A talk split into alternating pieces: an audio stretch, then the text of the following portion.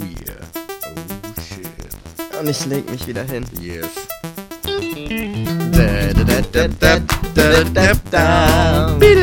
Yeah,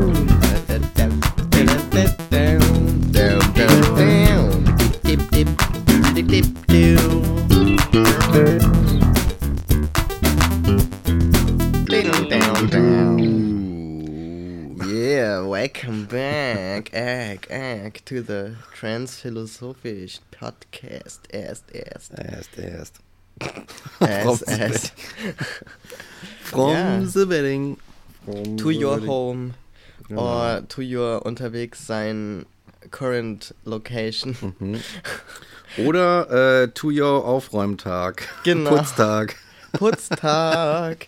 Ja, nimm dieses Buch und stell es zurück ins Regal. Du liest es sowieso nicht weiter. Genau, ja. Nimm diesen Pullover und du wirfst ihn jetzt einfach in den Wäschekorb. Er ist zwar noch sauber, aber du willst ihn lieber nochmal waschen, Genau. als ihn jetzt wieder zusammenzulegen und in den Schrank zu legen. Mhm. Merkt ja eh keiner. Genau. Guck mal, da ist noch ein, da ist noch ein Stück, äh, Stück Speck am Teller. Das können Sie sich nochmal gerade wegwischen. Stimmt.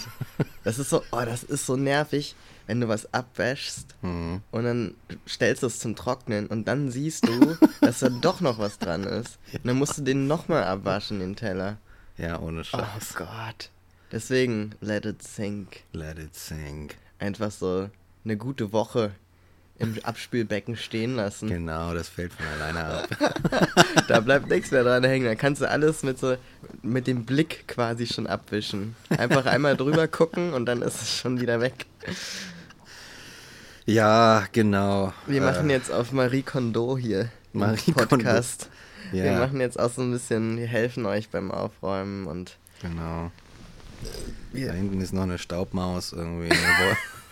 Staubmaus. oder eine Wollmaus. Wie nennt man das, wenn da so, so, so Staubklüngel irgendwie so rum, wie so Tumbleweeds irgendwie durch die Wohnung Ah, nennt man die Staubmaus? Ich Staubwollmäuse oder sowas. Ich weiß nicht mehr. Oh mein Gott. Ich räume nicht so viel auf. Ich habe nicht so viel Erfahrung. Du kennst die Fachbegriffe nicht. Nee, nee, ich bin ein absoluter. Kein äh, Experte auf dem Laie. Gebiet. ja, Mann. Ja, ey, Rick und ich äh, äh, liegen heute hier auf der Couch, äh, uns gegenüber sitzen ist heute irgendwie nicht so, weiß ich nicht, kein Bock und äh, chillen einfach. Das ist absoluter Chill-Mode im Podcast. Ähm, und wir haben ein ganz tolles Thema, ein ganz tolles Thema und dieses Thema lautet Grenzen. Grenzen. Grenzen. Und was da alles drinsteckt, Peter, das wirst du gleich schon noch sehen. Das werden wir gleich erfahren. Nach dem Trans-Teil, Genau. den ich hiermit einleite. Und im Moment bin ich dabei, mit der Krankenkasse und diesem ganzen organisatorischen Krams hinterherzukommen, weil das gar nicht so leicht ist, sich da nicht in völlige Anxiety zu verlaufen. Und das ist mir jetzt die letzten Tage so ein bisschen passiert. Ein bisschen Hintergrund dazu. Also ich habe ja erzählt, dass ich bei einer Chirurgin war, in Mhm. einer Klinik hier in Berlin, um mir dieses Attest zu holen, mit dem ich dann zusammen mit den anderen Attesten einen Antrag stellen kann auf Kostenübernahme bei der Krankenkasse. Die Odyssee. Die Odyssee. Und dieser Antrag, der ist jetzt mit diesem Attest von dieser Chirurgin von, sagen wir mal, Praxis 1, was Hinweis darauf gibt, was jetzt gleich noch kommt, ähm, gestellt. Dieser Antrag ist gestellt. Und damit habe ich den, mit diesem Attest habe ich den gestellt. Und dann habe ich aber noch so ein bisschen überlegt, naja, vielleicht ist es keine gute Sache, nur eine Quelle sozusagen anzugehen. Und, und ich gucke mal, was es noch für Leute gibt in Berlin, die operieren oder was so Erfahrungswerte sind. Hätte ich natürlich auch vorher machen können, aber ich dachte irgendwie nicht daran, als ich zum ersten Vorgespräch gegangen bin, dass das dann so direkt mit dem Attest möglich ist. Und ich dachte, naja, ich stelle das erstmal diesen Antrag und dann ne, kann ich ja immer noch, das dauert ja eh noch ewig. So. und dann habe ich so gedacht, naja, dann gucke ich mal noch nach anderen ChirurgInnen, beziehungsweise frage mal nach Erfahrungswerten. Und dann kam die Bombe, dass halt alle eigentlich, die, die ich gefragt habe oder die im Internet mir geantwortet haben auf meine Frage dahingehend, dass in Berlin eigentlich nicht so viele gute ChirurgInnen für dieses ganz spezielle ähm, Verfahren oder für diese Art von Operationen angesiedelt sind. Das in heißt, Berlin? Echt? ja, ich hätte halt auch gedacht, naja, in Berlin kannst du quasi zu jedem, jeder gehen und die, die halt irgendwie sich mit Brust-OPs beschäftigen und die haben das dann drauf, weil es ist Berlin und ich meine, wo sind LGBTQ-Plus-Menschen, wenn nicht hier, Ja, ja. die irgendwelche Sachen brauchen? Und quasi ein Markt, ne? Genau, und dann habe ich aber eben doch lieber auf die Erfahrungswerte zurückgreifen wollen und musste dann eben die Erkenntnis irgendwie reinstellen mir, dass die meisten Leute nach Hamburg gehen Ach. oder in, nach Düsseldorf oder in andere Städte, aber nicht in Berlin. Dass also tatsächlich in Berlin das nicht so etabliert ist, dass es hier keine Stelle gibt, wo Leute mit Sicherheit sagen, so, das ist die Adresse. Und dann dachte ich so, naja, okay, dann gucke ich mal, wie das in Hamburg aussieht. Habe jetzt an die eine Mail geschrieben und habe auch eine Mail an eine Adresse noch geschrieben in Berlin, Klinik 2, nein, sage ich jetzt mal, ähm, wo ich einfach mal noch zu einem Vorgespräch gehen werde. Und wann ist dieser Termin für mein nächstes Vorgespräch in Berlin? Im November. So. Ach, fürs Vorgespräch. Ja, das ist ja das Ding. Also das, ich brauche ja immer erst ein Gespräch, bevor die überhaupt sagen können, ja oder nein. Und auch für die Krankenkasse und so weiter. Und jetzt habe ich aber diese Anxiety, dass ich den Antrag gestellt habe bei der Krankenkasse mit einem Attest von einer Klinik und dass die dann sagen, das gilt nur für diese Klinik. Oh, fuck. Und du musst da operieren, dich operieren lassen, weil dafür hast du ja angefragt. Das hättest du dir vorher überlegen sollen. Oh So, nein. Gleichzeitig bin ich ja aber die Person, die am wenigsten Kompetenz hat, um sowas einzuschätzen, wie gut jemand Transmenschen operieren kann, also wie gut diese OP letztlich dem Ergebnis entspricht, was ich haben möchte. Weil es gibt viele Menschen, die operieren, die irgendwas mit, mit der Brust sozusagen sich spezialisiert haben und so weiter. Zum Beispiel bei Brustkrebs oder da geht es aber viel um die Erhaltung von so viel Gewebe wie möglich und um den Wiederaufbau von Brust und so weiter. Also Ach. diese Brustentfernung, die dann eine männliche, in Anführungsstrichen, Brust am Ende Mhm. als Ergebnis haben soll, die ist ja nicht so gewöhnlich. Und schon speziell. Und ich kann aber das nicht einschätzen. Ich bin ja kein medizinisch ausgebildeter Mensch. So.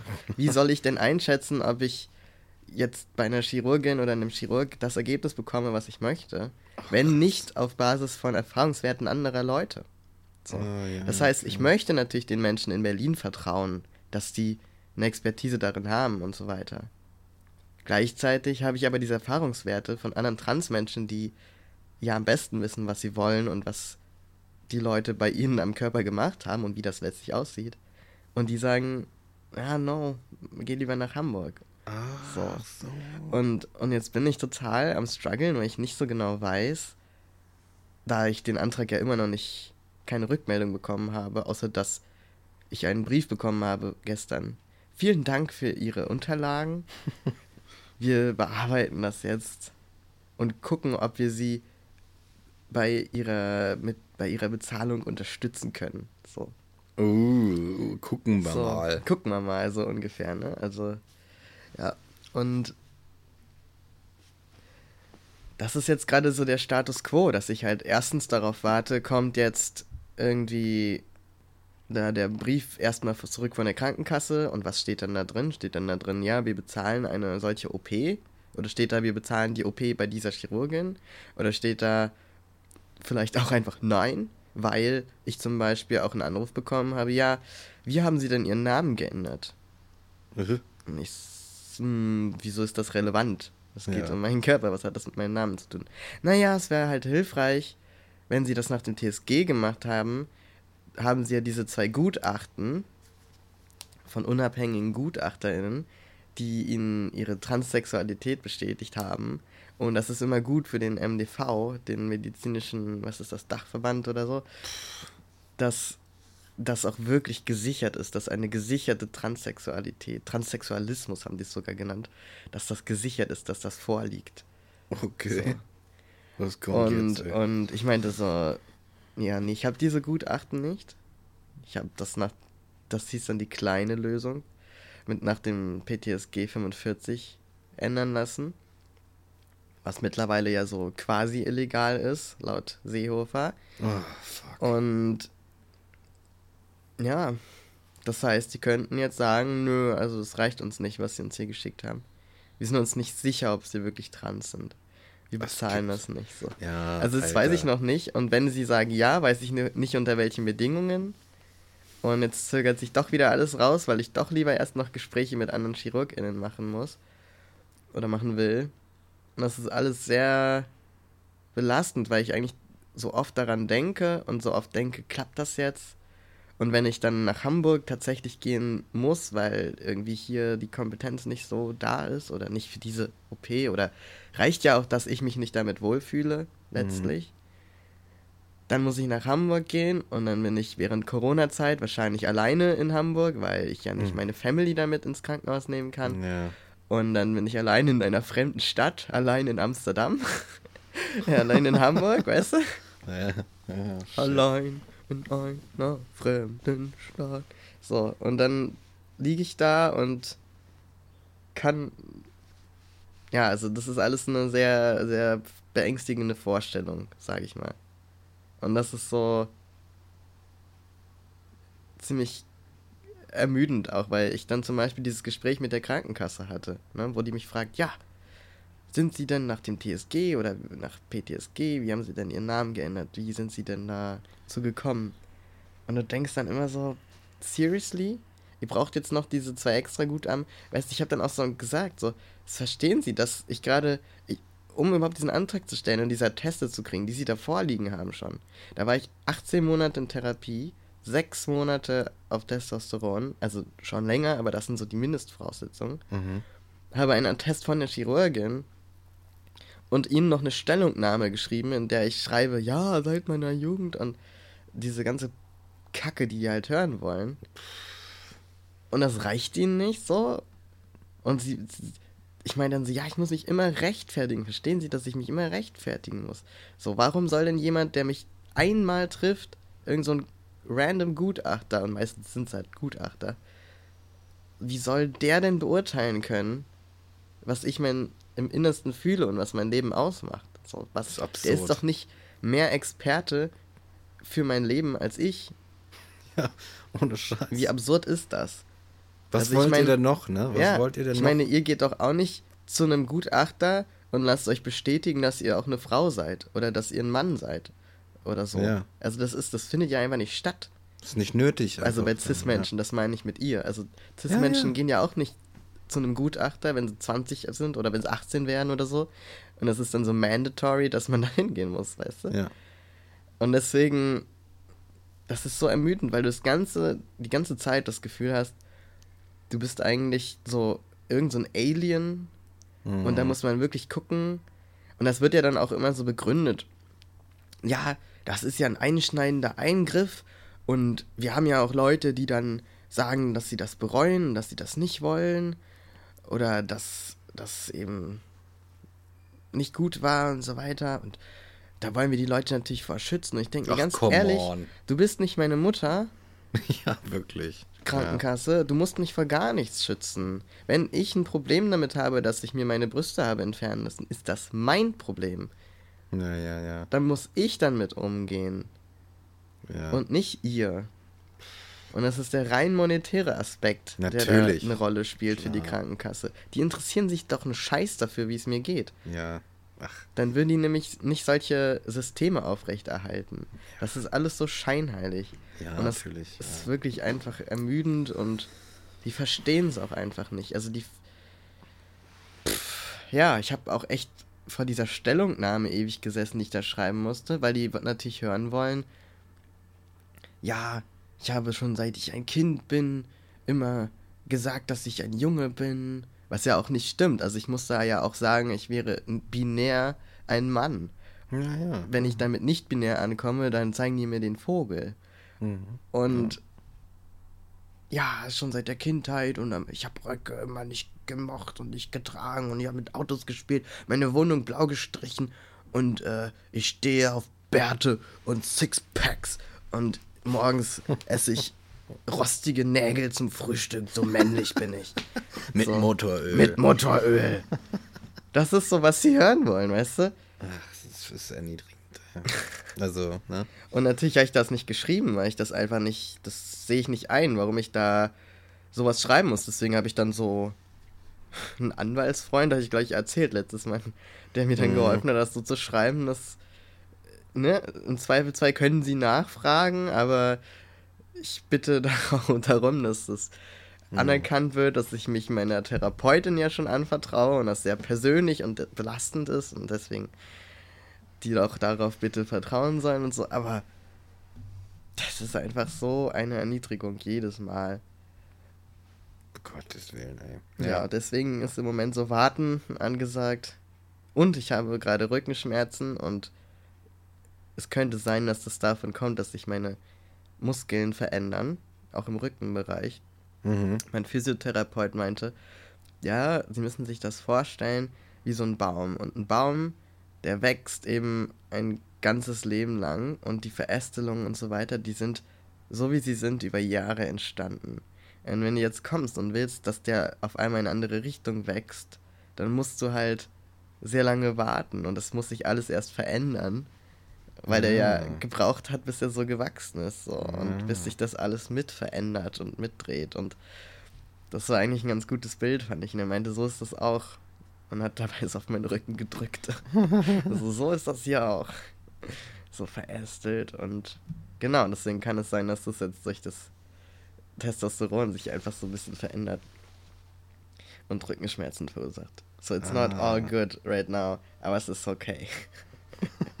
It's fine. It's fine. Everything's fine. Genau, dieser Hund, der im brennenden Haus sitzt ja, und genau. Kaffee trinkt. That's me. Ja. ja. Außerdem heute 40 Jahre TSG. Heute? Heute. Ach, 40 Jahre transsexuellen Gesetz.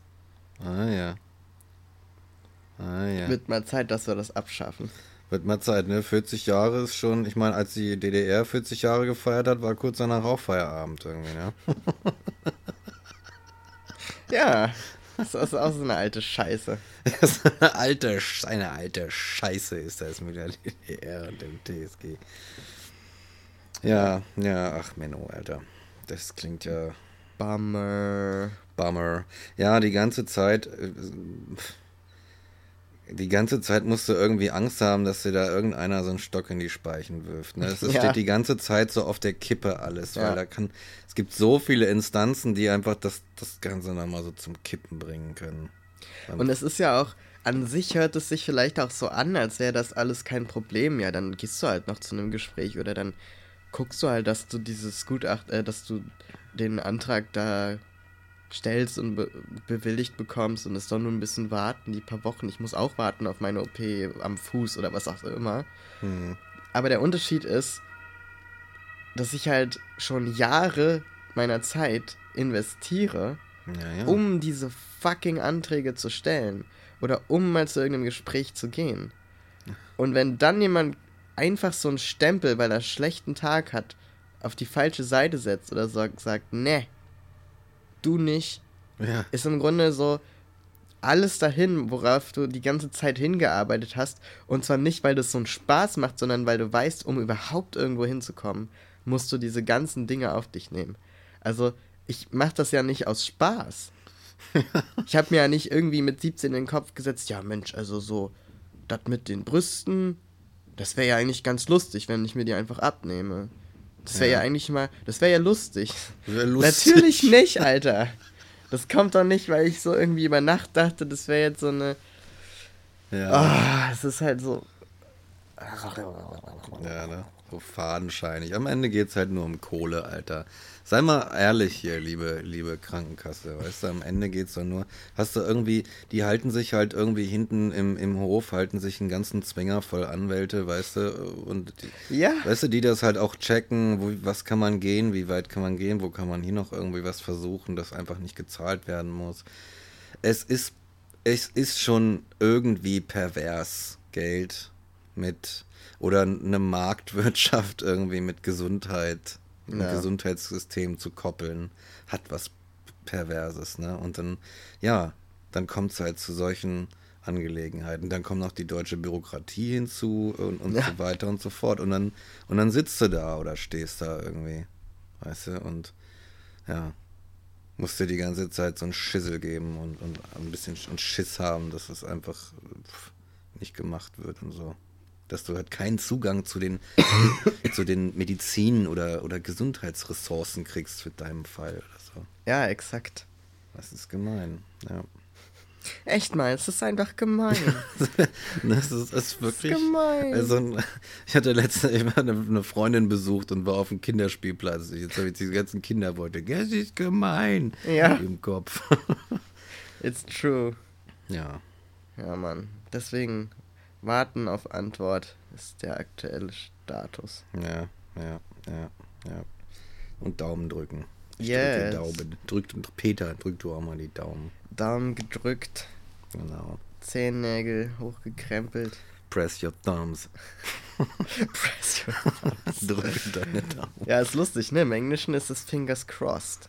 Ja, ja, ja, ja, diese ganze. Und wenn du im Deutschen eine Fingers crossed, dann sagst du, hältst es in deinen Rücken und sagst eigentlich nicht die Wahrheit. Ja. so wie die Krankenkasse, wenn sie. Ne, wenn sie sagt so, ach, da müssen wir mal gucken, denn wir machen uns so Sorgen um sie. Ja, ja, ja, wir sind ja nur an ihrer Gesundheit interessiert. Deswegen heißen wir auch Krankenkasse. My ass. Ja, dann äh, hast du noch was oder Ich hab nichts mehr. hast du nichts mehr? Ja, dann würde ich sagen, Also äh, nichts zu diesem Teil. hm, dann würde ich sagen, das äh, machen wir jetzt erstmal zur Entspannung. Ich mach mal ein bisschen Krach zur Ja. Entspannung. wir machen ein bisschen Krach zur Entspannung und äh, genau, und dann kommt jetzt ein bisschen Werbung und dann hören wir uns gleich wieder, Peter. Bis, Bis gleich. bis gleich. Und, jetzt, kommt Werbung. Hey Rick, kommst du eigentlich zu meiner Lesung? Hä? Wir lesen noch zusammen, Mike. Wie bekifft bist du eigentlich? Volles Rohr, Alter. Aber ich meine doch die Festmann-Premiere am 15. Oktober in der Letretage. Ach, so. Ja, nee, ich glaube, da habe ich schon was vor. Sorry. Oh, schade. Werbung Ende. Und Da sind wir wieder. da sind wir wieder. Genau. Äh, ne? Und ab geht's ins Thema Grenzen. Äh, auf, auf, auf, auf. Auf, auf! Ja. Zieh nicht zurück! Lass die Grenzen hinter dir! Und geh! Okay, das war's. Ist das, ein, ist das ein Schlager, den du, den du auswendig kannst? Oder hast du das gerade äh, erfunden? Das habe ich gerade Ah erfunden. ja. Wie du vielleicht weißt, steckt ja tief in meinem Innern auch ein Schlagersänger. Mhm. Beziehungsweise Schlagertextschreiber. Ein verborgener Schlagertextschreiber. Und wenn alles vor die Hunde geht, wenn alle Stricke reißen, dann werde ich Schlagertexter. Und Das verkaufe das einfach an Helene Fischer. Das ist ein guter Plan C oder Plan S. S. Plan S. Ja, ey, Grenzen. Ich sag mal, ich sag mal so, ich finde, man kann diesen Begriff, der, der, der, verästelt so in verschiedenste Bereiche irgendwie, ne? Und alle sind irgendwie interessant und ganz fruchtbar. Ja. ist halt irgendwie die Frage, womit fangen wir an? Man kann da so eine politische Diskussion draus machen. Ja, weißt du, was wir machen müssen? Ja? Wir müssen unser Thema eingrenzen. Eingrenzen. Oh. Rimshot.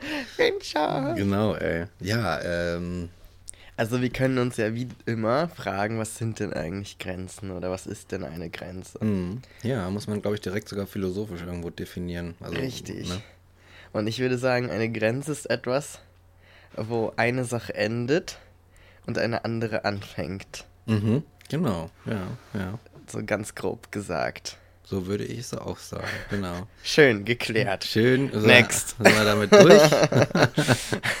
so, aber das ist ja tatsächlich an sich schon ziemlich interessant einfach, äh, weil man kann sich dann, wir können zwar sehen, dass der Mensch irgendwie von Grenzen spricht und Grenzen sieht und nach Grenzen handelt, aber,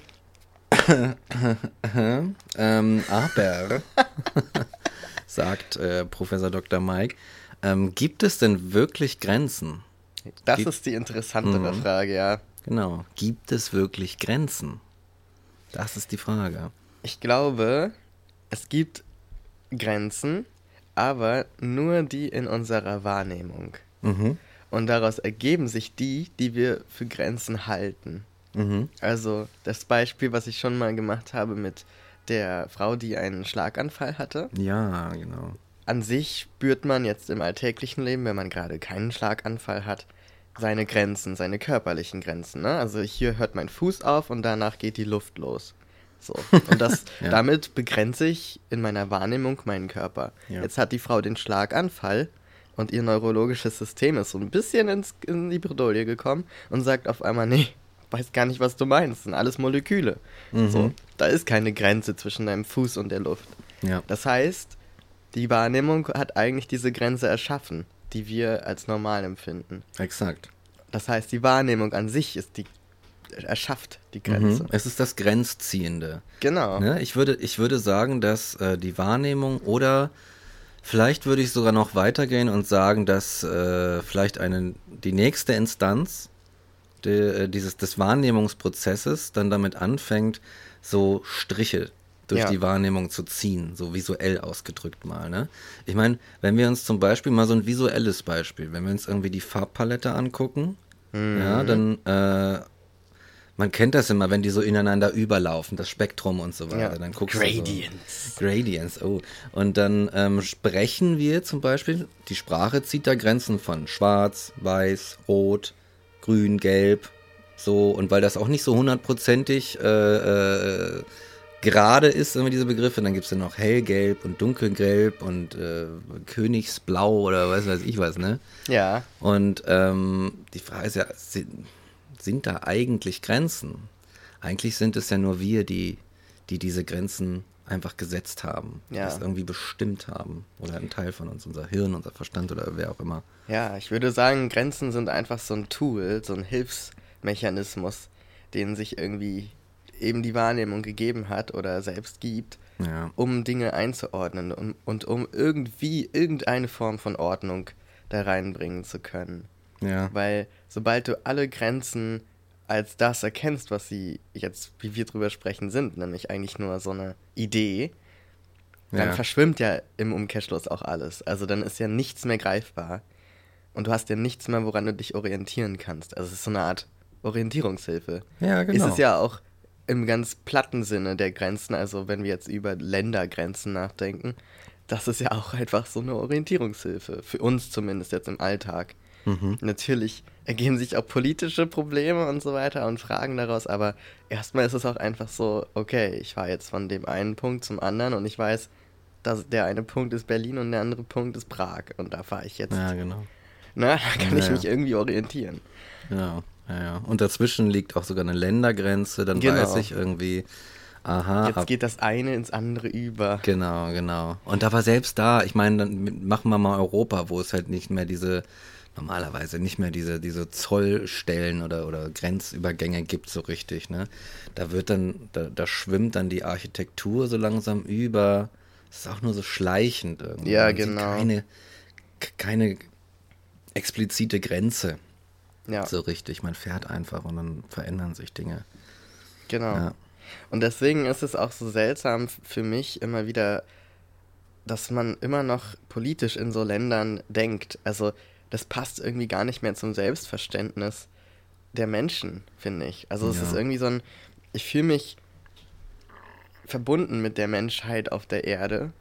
Und gleichzeitig habe ich das Gefühl, das betrifft mich nicht, weil mir politisch ja immer wieder suggeriert wird, nee, nee, wir sind hier in Deutschland und das ist da in dem anderen Land. Das mhm. ist irgendwie Polen oder das ist äh, Ägypten und das ist Russland und das ist Lateinamerika und Paraguay und der Kongo und ja. was auch immer. Also es sind alles so Dinge, die dann auf einmal äh, so medial oder politisch dargestellt irgendwie gar nichts mehr mit uns zu tun haben. Mhm. Ja. Und eigentlich ist es total seltsam, weil wir sind irgendwie eine Spezies ja. und das ist ein zusammenhängendes System auf der Erde, was irgendwie aufeinander basiert. Also wir sind ja auch abhängig von diesen sogenannten anderen Ländern. Ja, alle voneinander Weil sind wir. Alle voneinander, genau. Also, ne, die, und die von uns und so weiter. Oh. Mensch, Mike. und, und deswegen ist das immer so seltsam, weil das irgendwie so alles so ein bisschen konträr ist und das wirkt auf mich auch oft sehr willkürlich, ne? Also wir sind auf einmal weltoffen, wenn es irgendwie um ne, Export, Import, klar, Bananen, Deutschland ohne Bananen, kannst du dir nicht vorstellen. Mhm, mhm. Aber hier anbauen geht einfach nicht. So, ja. und das ist dann ganz normal. Klar, wir sind eine globale Gemeinschaft und wir tauschen ja, uns ja. aus. So. Ja, aber jetzt Moria brennt, die jetzt aufnehmen, hm, I don't know. Schwierig, schwierig. Ja, sonst nicht, ist ja, auch unser kleiner Raum mit den Grenzen, der sich Deutschland nennt, der ist dann auf einmal so voll und.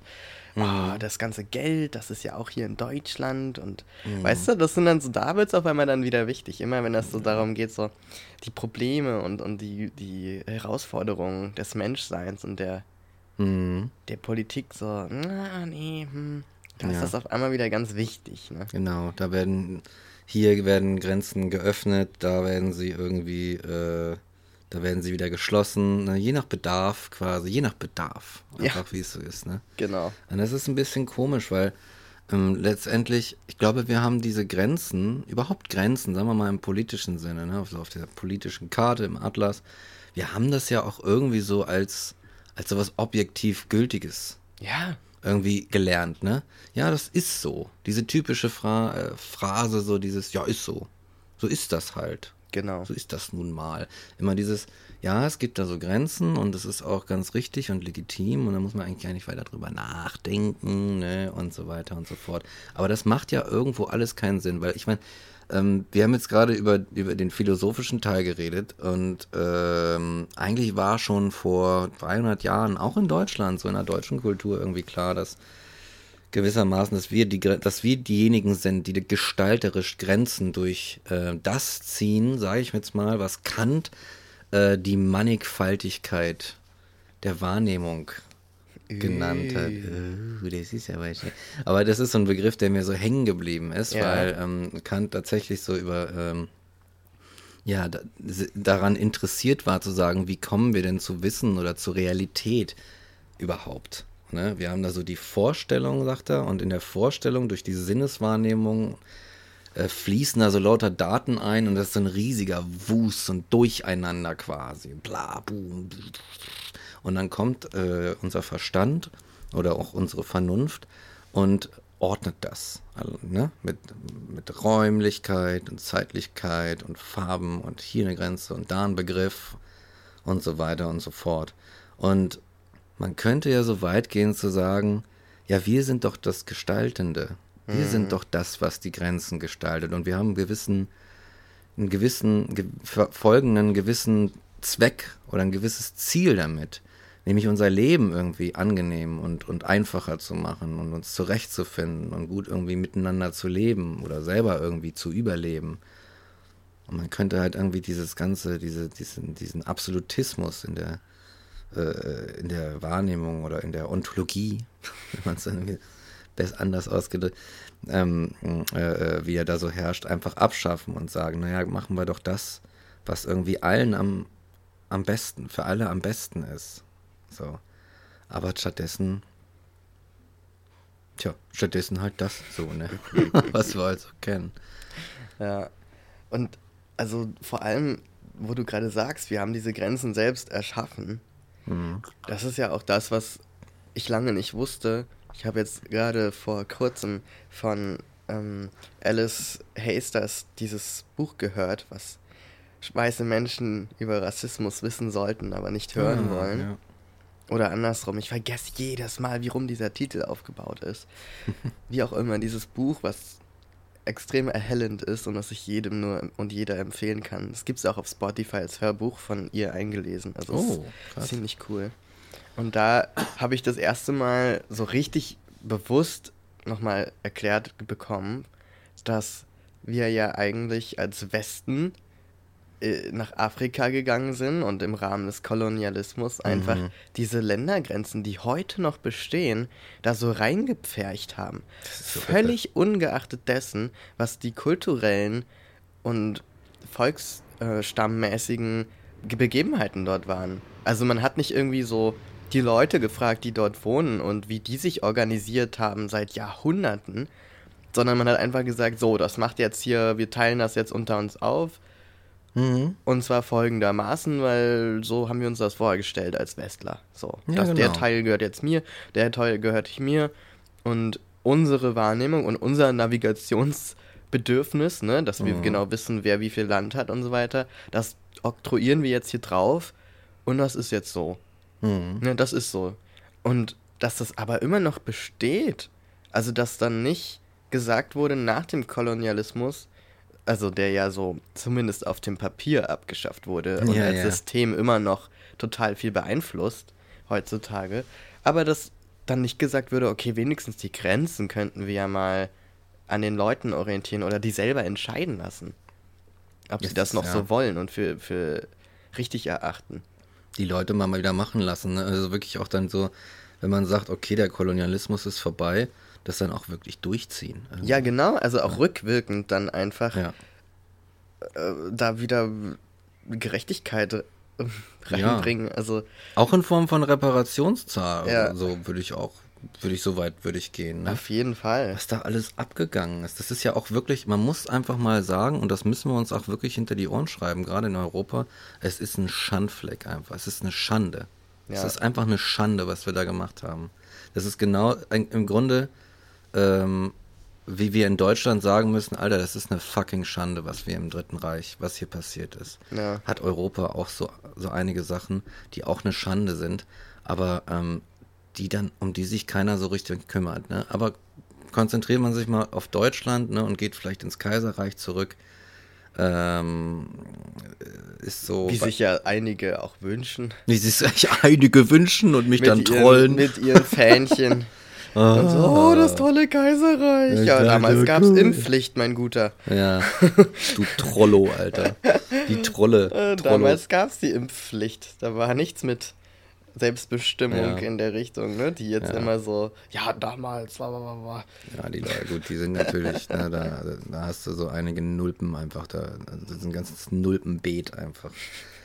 Aber wenn man mal einfach, man muss gar nicht so weit zurückgehen, äh, wenn du mal so 1904 oder sowas machst, ne, dann kam irgendwie das Deutsche Kaiserreich und ging da runter in, äh, äh, was war das, äh, Südwestafrika und äh, da gibt es halt den nicht so bekannten Völkermord, zum Beispiel an den Herero, so ein Volk, ne? Also es war, und das war, das war genau sowas, was irgendwie in diese Beschreibung passt, weil die sind, da ist man dann so hingegangen, so, oh ja, hier komm, wir, wir siedeln jetzt hier mal so ein bisschen und die Leute waren ja cool da unten. Die haben gesagt so, ja gut, hier, chill, macht, ne, kommt vorbei, macht euer Ding so.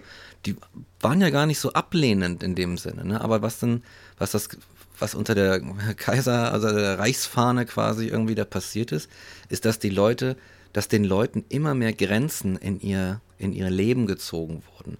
Ihre Felder wurden irgendwie begrenzt. Dieses wurde begrenzt. Die, die, die, die Wirtschaft wurde so, so einverleibt, sich den Deutschen so einverleibt. Und die Leuten wurde immer mehr die Lebensgrundlage irgendwie entzogen, bis sie sich gewehrt haben und dann irgendwie der, der Kaiser sagte, wie, was, was machen die denn da unten? Die sind ja gewalttätig. Nee, da müssen wir mal irgendwie Militär hinschicken. Und dann gab es halt die ganze, gab es halt Völkermord. Ne? Und also eine ganz. Und das ist auch so eine Sache. Das ist doch eigentlich genau, das ist doch äh, ein absolutes Beispiel dafür, dass dann halt irgendjemand kommt, irgendwelche Grenzen zieht, irgendwie sich anmaßt, da diese, diese Welt zu gestalten, zu den, zu den eigenen Gunsten eigentlich nur, und dann da irgendwie so, so eine Ungerechtigkeit fährt. Ja. So. Ne? Und dann hinterher sagt so, nö, also ja, war doof, aber äh, so war das halt damals. Ja. Ne? Und bis heute wurde der ja nicht anerkannt Und nicht anerkannt, ja. als Völkermord. Was, was. da weiß ich gar nicht mehr, was ich sagen Nee, da, soll. pff, was willst du da sagen? Das ist auch eine Schande. Einfach. Was für Also ein- das wäre das Mindeste, dass man zumindest anerkennt, dass das einfach stattgefunden hat. Das ist ja quasi Gaslighting in, Mhm. im gr- politischen Riesensystem. Also so wirklich als so quasi auf einem richtig großen, auf einer richtig großen Skala Gaslighting. So, nee, nee, das war so nicht. Das war gar nicht so schlimm. Oder was Ja. auch immer da die Begründung ist. Ja. Wahrscheinlich auch einfach nur, weil wenn du das anerkennen würdest, würde sich daraus eine Reparations- oder, oder ja, äh, Entschuldigungszahlung oder was auch immer ergeben. eine ne? gewisse und, Pflicht. Und eine Pflicht ergeben, auch da was dran zu ändern und das anzuerkennen und dann rückwirkend ja, Ja, einfach mal, da ne? was zu machen und das Land vielleicht zurückzugeben oder zu gucken, wie kann man da irgendwas wieder Ja. gut machen. Und das geht ja nicht.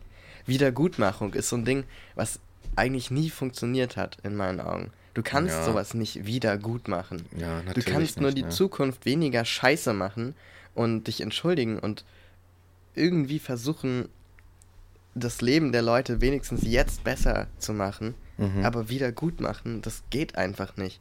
Weil Ja. die Leute kommen nicht zurück und die Kultur und die Menschen kommen nicht zurück. Ja, Das ist einfach. genau. So, die, das Leid ist dadurch nicht weggemacht, das, die, die Toten sind nicht wieder auferstanden und so weiter. Aber du hast halt natürlich der Nachwirkungen dieser Zeit. Und das, Exakt. das geht halt in die Jetztzeit und, und durch der, der Frust und der Schmerz und das, was da überwinden, äh, überwunden werden muss im Nachhinein und verarbeitet werden muss, damit werden, das ist ja das Ding, damit werden dann die Leute alleine gelassen. Und die sind dann irgendwie so, ja, hier, pff, ja, müssen, ja, wir Ihr habt doch jetzt wieder mal. eure Freiheit. Genau. So. Ihr habt doch euer Land wieder, jetzt macht So. doch mal. So, das ist irgendwie, als würdest du irgendwie, an, hättest du einen schlechten Tag, würdest du auf der, auf der Straße irgendwen umtreten und so. Und dann, weißt du, und dann lässt du lässt die Person so liegen und sagst so, ja, okay, ich höre jetzt auf zu treten, ich gehe da mal weiter. Genau. So, statt mal irgendwie zu sagen, okay, ey, sorry, pass auf, hier, ich mach dir mal, ich helfe dir mal auf, weißt du? Und, Ja, und äh, Ja. bezahl deine Krankenhausrechnung. und zum Beispiel, genau. So, damit ja. du wenigstens in Zukunft irgendwie noch leben kannst. Ja, Mann. So. Ah, es ist echt. Ja. Aber Grenzen sind nicht nur Ländergrenzen und nicht nur frustrierend und furchtbar, sondern Grenzen si- sind auch eigentlich so. Also so allum, allumfassend. Also es gibt ja auch die zeitliche Grenze, beispielsweise. Mhm. So, zu sagen, ja, das ist jetzt die Epoche XY und danach kommt die Epoche das und das. Auch so ein Konzept, was ich ganz lange immer so angenommen habe und von dem ich dachte, ja klar, die Zeit unterteilt sich in Epochen. So, Mhm. Aufklärung, Renaissance, Sturm und Mhm. Drang, was es nicht alles gibt, ne? Und das wird dir so beigebracht, wahlweise im Geschichts- oder im Kunstgeschichts- oder im Deutschunterricht. Und du denkst, ja klar, das macht alles total viel Sinn. Also so wie wir das hier lernen und das ist ja, Ja. alles, ne, hat jede, jeweils eine eigene Erkenntnis in dieser Epoche und das kann man schön auswendig lernen. Und dann kennt man so drei, vier Namen, die irgendwie wichtig waren in der Zeit. Und das ist dann irgendwie total eine runde Sache. Ne? Eine das ist immer so eine runde. Sache. So. Und dann irgendwann später habe ich so festgestellt, oh shit, das heißt, diese Epoche, die ich aus der Geschichte komme, kenne, hängt zusammen mit dieser Epoche aus der Literatur, hängt zusammen mit dieser Epoche aus der Kunst, hängt zusammen mit dieser Epoche in der Wissenschaft. Mhm. Und dann ist mir erst so aufgegangen, ja, wie haben die das in der Schule geschafft, mein Hirn so zu trainieren, dass ich wirklich dachte, das sind alles voneinander unabhängig stattfindende Dinge.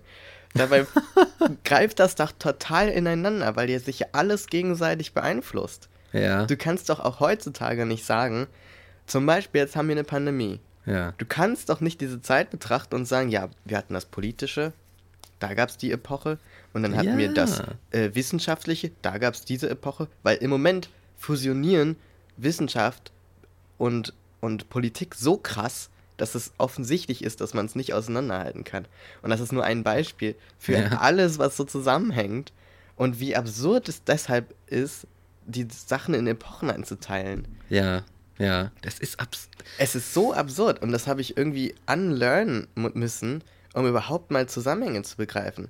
Weil ich glaube, vielen Leuten fällt es auch zum Beispiel extrem schwer, Geschichtskontexte und so weiter auswendig zu lernen, weil einfach überhaupt kein Zusammenhang besteht Mhm. zu anderen Dingen und du lernst irgendein Datum mit irgendeinem Happening und hast keine Ahnung, wie man das einordnen soll und was das bedeutet und was das in der Zeit bedeutet, was Mhm. das für heute bedeutet und so weiter. Ja. Und das Alleine in der alles- Schule, ne? ja, ist und so das- inkohärent alles beigebracht. Und das alles nur, weil man das schön in Schubladen stecken möchte und schön quadratisch praktisch gut irgendwie Ja, genau. auseinanderhalten möchte. Das ist Ja. so, also Grenzen sind so oft einfach Bullshit. Ja, So- einfach so schlecht, ne? ganz, Ja, Einfach unpraktische Grenzen. Also bitte, der Grenz, das, diese, diese Form der Grenzziehung ist ja einfach wirklich ein, ein Versuch einer Darstellung der Vergangenheit. der kläglich gescheitert Die ist. ein, genau, die einfach total schlecht ist. Die, weiß ich nicht, vielleicht einfach auch völlig überholt ist. Mhm. So. Also wie, der, wie die gesamte Didaktik in, unser, in unserem Land generell. So Ja. völlig überholt. So insgesamt. Ähm, und stattdessen, ich hatte ja auch immer so viel Probleme damit, aber stattdessen bin ich heute eher bei einem, bei einer Ansicht, dass ich sage, ja, du hast halt im Weltgeschehen, auch im, im zeitlichen Voranschreiten, hast du einfach komplexe, eine komplexe Systematik an einem Zeitstrang, die sich immer, die im Wandel ist. Und da kommt hier ein kleines Teil dazu oder geht weg und das hat Auswirkungen auf die anderen Elemente des Systems und das führt dann, irgendwann gibt es einen Shift und dann, puh, dann geht es über in sowas. Aber das ist ja alles nicht, das ist ja alles nicht so. Ich habe im Unterricht mir manchmal gedacht, so, okay, es gibt die Epoche und jene Epoche und mich dann gefragt, an welchem Tag, zu welcher Stunde, in welcher Sekunde ist die eine in die andere übergegangen. Exakt. ja. Also, und so. Und es ist einfach so überholt. So, statt, ich finde, dass es halt besser, aufschlussreicher wäre, das Ganze in einer Systematik zu beschreiben. Einfach eine systematische Fortentwicklung, die man so ungefähr mit Epochen betiteln kann. Aber das bloß nicht zu, zu überhöhen, diesen, diesen Begriff der Epoche. Mhm. So, meine Güte. Schule Was ich, wieder. was ich total cool fand, vielleicht kennst du Vera Birkenbiel. Das ist so eine Gehirn, ja weiß ich nicht, Ge Gehirnforscherin kann man nicht sagen, aber so eine, die war so eine Coachin und hat ziemlich coole Sachen zu Lerntechniken gemacht, so Vorträge an Unis kann man auch Ja, online grad- mal gucken. Hast du mal irgendwann zu erzählt. Ja. ziemlich vielen coolen Themen und sich sehr viel mit Hirnforschung und so weiter auch auseinandergesetzt. Und sie hat zum Beispiel einmal so eine Methode ähm, dafür, wie man geschichtliche Kontexte auswendig lernen kann oder sich besser rei- reintun kann, ähm, ähm, entwickelt. Und die ist total clever, weil die basiert auf Vermutungen. Weil Oh. was es auch so schwierig macht, ist, dass du Fakten hast und wenn du jetzt dir ein genaues Datum nicht merken kannst, dann ist dieser geschichtliche Fakt ja falsch und somit kannst du nur entweder richtig liegen, was sehr schwer ist, weil du dir ja alles ganz präzise merken musst, oder du liegst halt falsch. Und dann, dann ist es halt sehr, also dann fängst du quasi bei Null an und hast wieder nichts verstanden, weil nichts zusammenhängt und so weiter. Wenn du aber mit Vermutungen arbeitest, also zum Beispiel, ähm, so, pf, weiß ich nicht, die Person kommt irgendwann im März ins Dorf und lernt irgendwann im April den Priester kennen. Und die bilden dann zusammen so ein Duo und erfinden mal eben, weil sie so clever sind, eine neue äh, Art, die Religion zu interpretieren. und äh, die hießen so und so. Namen kann man sich vielleicht noch merken. Und das war ungefähr in dem und dem Zeitraum. Und daraus ergab sich dann, dass der König ganz sauer wurde und deshalb gesagt hat, nee, die möchte ich im Dorf nicht haben. Und dann hat er seine Truppen geschickt. Und so eine Erzählung daraus macht, die auf Vermutungen basiert, was sozusagen den großen, the, the big picture erstmal greifbar macht. Weil dann, wenn du diese Geschichte und diese Erzählung irgendwie in deinem Kopf hast und so ungefähr die Zeiträume drauf hast, dann ist es viel einfacher, sich diese konkreten Daten noch dazu zu packen und zu sagen, das war der und der Tag, weil das, was sich daraus ergibt, also dass zum Beispiel irgendeine Revolution losgetreten wurde oder irgendwas ganz Wichtiges, eine wichtige Erkenntnis gemacht wurde, das hat ja nichts mit einem Datum ganz konkret zu tun. Ganz selten zumindest. Ja. Es ist nicht wichtig, wirklich an welchem klar. Tag die Aufklärung begonnen hat. Es ist wichtig, was für Ideen Kant in die Welt gesetzt hat. Ja, exakt. Weißt du? Genau, ja. So, und das ist irgendwie so eine total coole Methode, so eine von vielen. ja. Und ich glaube, irgendwie ist irgendwo sowas wäre ganz interessant. Und das ist ja wie auch, ne? Das bricht Grenzen auf. Weil du dann nicht sagst, ja. das und das und das ganz genau, sondern Genau. so. Ja. sondern eine andere Herangehensweise irgendwie, die, ich finde das auch viel, viel effizienter, weil was, was ist heute, weißt du, dann hast du Geschichtsunterricht und dann musst du wissen, ja, an welchem Datum irgendwie Robespierre sonst irgend- irgendwie einen, einen feuchten wird ja- Furz gelassen Und es wird ja so. immer mehr, je länger Ja. die Menschen leben. so Listen führen, ey. Kannst du, also die kann, das kann man doch die, die Beamten irgendwie, da kann man doch irgendwie ein, Amt für machen, da haben die Lust drauf oder so. Aber das ist doch, das, das bringt doch vor allem keine, das, dieses ganze Daten auswendig lernen hat doch irgendwie auch überhaupt gar keinen Erkenntniswert, der, den du für dich und deine Entwicklung irgendwie einsetzen oder nutzbar machen kannst, wenn du sagen kannst, ja, vor, vor 100 Jahren gab es mal solche, solche Ereignisse, die haben da und dazu geführt und äh, äh, vielleicht kann man, dass man sich da irgendwo einordnen kann und sagen, Ja. ja, ich komme aus, aus diesem Strang der Entwicklung. Meine Eltern waren, weiß ich nicht, äh, äh, äh, Protestanten oder sowas. Ja. Und dich da selber irgendwo wiederfinden kannst und eine Erkenntnis darüber haben kannst, vielleicht wie dein Leben so gelaufen ist, warum deine Erziehung so geworden ist, wie sie geworden ist, um dich einfach zu reflektieren und dann zu sagen so, hm, vielleicht, vielleicht kann, mich nicht, kann ich mich noch erweitern. Ja, und wenn du aber sagst, nee, die Grenze ist meine Geburt und da fange ich erst an, mein Leben zu betrachten, Ja. ab dem Punkt, dann Ja. kommst du nicht so weit. Kommst du nicht so weit, ne? So, das stimmt. Und das ist ja auch, da gehen wir ja schon wieder in ein anderes geiles Thema über eigentlich, ne? Dass wir sagen so, wo ist die Grenze unseres Daseins? Oh, shit. Vor allem unter welchem Einfluss. Genau, genau, genau. Also, ne, wo bin ich denn entstanden? Also, irgendwie im Leibe, im, im Mutterleibe, wie man so sagt. Ne? Ja, das ist ja auch diese Anti-Abortion-Erzählung, ne? dass man Mhm. dann so sagt, ja, wo fängt ein Leben an? Das fängt schon an, wenn du als Spermium im Penis eines Mannes so, weißt du? Das ist Ja. irgendwie dann die Erzählung, aber das ähm, lässt sich halt debattieren. So. Ja, und ne, genau. ja, ah, let's not go there. Let's not go there.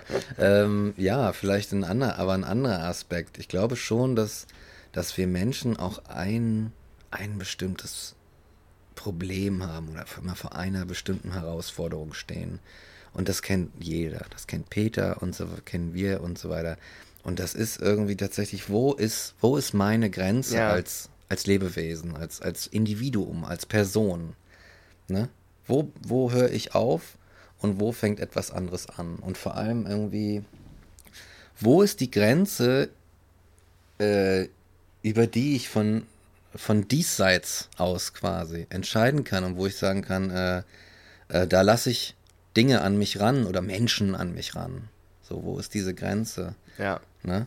Und ich glaube, auch wenn wir das Gestaltende sind in der Grenzziehung, haben wir ein bestimmtes Problem, wenn wir, wenn wir, wenn wir eine Spezies sind, die eine sehr soziale Spezies eigentlich, die aus Individuen besteht und äh, äh, sich irgendwo näher kommen will und irgendwie etwas miteinander tun will und handeln will, zu sagen so, okay, wie machen wir das mit den Grenzen? mhm. Das ist, glaube ich, eine der krassesten Aufgaben, die wir zu bewältigen haben das als stimmt. Spezies und die wir bis heute nicht so richtig geschissen gekriegt haben. Würde ich mal, ne? Es ist ja auch immer wieder ein Thema, seine eigenen Grenzen kennenzulernen. Das ist ja so ein geflügeltes Wort, so ein geflügelter Begriff. Hm, Und ja, ja. ich glaube, auch in der Psychologie oder in der Entwicklung eines Selbst, eines gesunden Selbst sozusagen, einer, einer gesunden Seele, sage ich mal, Mhm. ähm, extrem wichtig, so zu wissen, was du gerade gesagt hast, wo man anfängt, wo man aufhört, was seine Grenzen sind.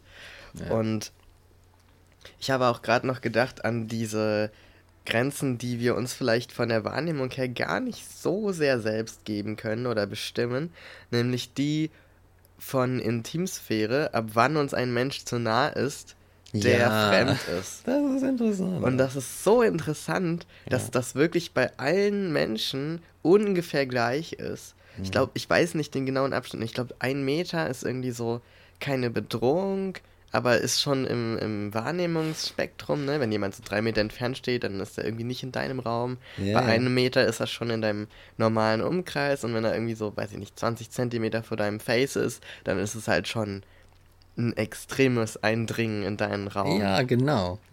Und das finde ich extrem interessant, dass sie das alle irgendwie teilen, diese Ja. Räume. Und dass sie aber auch manchmal überwunden werden müssen, diese Grenzen, damit unsere Gesellschaft so funktioniert, wie sie funktioniert. Weil beispielsweise, wenn du irgendwie Bus fährst Ja. und er ist so extrem crowded, Ja. dann sind ja auf einmal Menschen, fremde Menschen, so nah, wie teilweise nur deine Familienmitglieder oder so, die dir Ja, nahe sind. Oder, genau. oder enge, gute Freundinnen. Ja, ja, so. genau. Und auf einmal ändert sich da so alles. Und dann gehst du aber aus dem Bus raus und wenn dir dann eine Person so nahe steht wie gerade eben, zehn Leute, dann ist es auf einmal was ganz anderes, obwohl wir nur in einem anderen ja. Szenario uns befinden. So. Ja. An der Bushaltestelle kommt so ein Typ an und stellt sich so 20 Zentimeter vor dein Face. Ja, würdest du denken, okay, der ist Da, crazy, der. da, da willst du weg aus der Situation. Auf jeden Fall. Und im Bus ist so, ja, okay, muss ich mich jetzt irgendwie mit arrangieren, ist normal. Und dass das sich so schnell verändern kann, ist total faszinierend. Das, ja, das ließe auch darauf schließen, dass, äh, dass die tatsächlichen Grenzen und dieser, ich sag mal so, dieser Luftraum um uns herum, wo man so eindringen kann, auch mit dem Kontext variiert, also Genau. kontextabhängig ist, Also sozialkontextabhängig. Ja, es ist so ein bisschen, als hätte man eigentlich immer so eine Blase um sich herum. Und wenn du dann in so einen Bus einsteigst, dann hast du die Grenzen des Busses auf einmal um dich rum und nicht die freie Luft. Und der Bus an sich, der verkleinert schon den Raum. Das heißt, wenn man sich's bildlich vorstellt, du hast diese Blase und damit die durch die Tür des Busses passt, musst du die schon viel kleiner machen. Du musst die schon so zusammencrunchen. Ja. Und dann steigst du ein und dann ist die nur noch so ganz nah um dich rum, so ganz kleine Blase, weißt du, nur noch so um den Kopf rum, irgendwie so 50 Zentimeter. So ein kleiner, so ein kleiner Astronautenhelm quasi. Und wenn du Ja. raussteigst, so, ah, oft atmet man ja auch durch dann, dann so puff, bläst Ja, man die quasi wieder auf und hat man wieder die Blase um sich rum. Und dann stehst du da immer und hast irgendwie so einen so ein, so ein Ellbogen in der Seite und so ein Knie im Hintern oder sowas. Weißt du, irgendwie ständig berührt dich Ja, irgendwas. genau. Da ist so Parfüm irgendwie, das von der Seite Oh, die, ja. die, Nase sticht einfach und denkst so, "Boah, ich glaube, ich muss kotzen, wenn es so zu viel ist oder so. Das ist, das ist witzig, ne? Und ich, ja, ich glaube, ich glaube, dass wir, na, ich möchte mal, ich möchte nicht von anderen Kulturen reden, sondern von dem, was ich kenne, so, ne? Ich Ja. glaube, dass wir, ähm, dass wir das noch nicht so ganz raus haben. ich glaube, dass wir das noch nicht so ganz raus haben. Wir, wir haben so, so Autopiloten und so, wie zum Beispiel in der Bahn, wo man das, so- wo man das so schalten kann. Aber insgesamt ist es immer eine heikle Angelegenheit.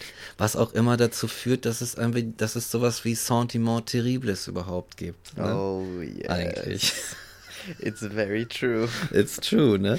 Ja. So, weil, weil das irgendwie so, mm, irgendwie so komisch ist oder und dann weiß man nicht so richtig und äh, ja, und wir wollen, aber dann, ach, es ist, es ist wirklich schwierig, weil auf, auf, auf der einen Seite wollen wir irgendwie das Recht haben, irgendwie über, über unser, unseren Luftraum, unsere Grenzen zu bestimmen und zu entscheiden und auf der anderen Seite haben wir auch keine Lust, in diesem Raum allein zu sein.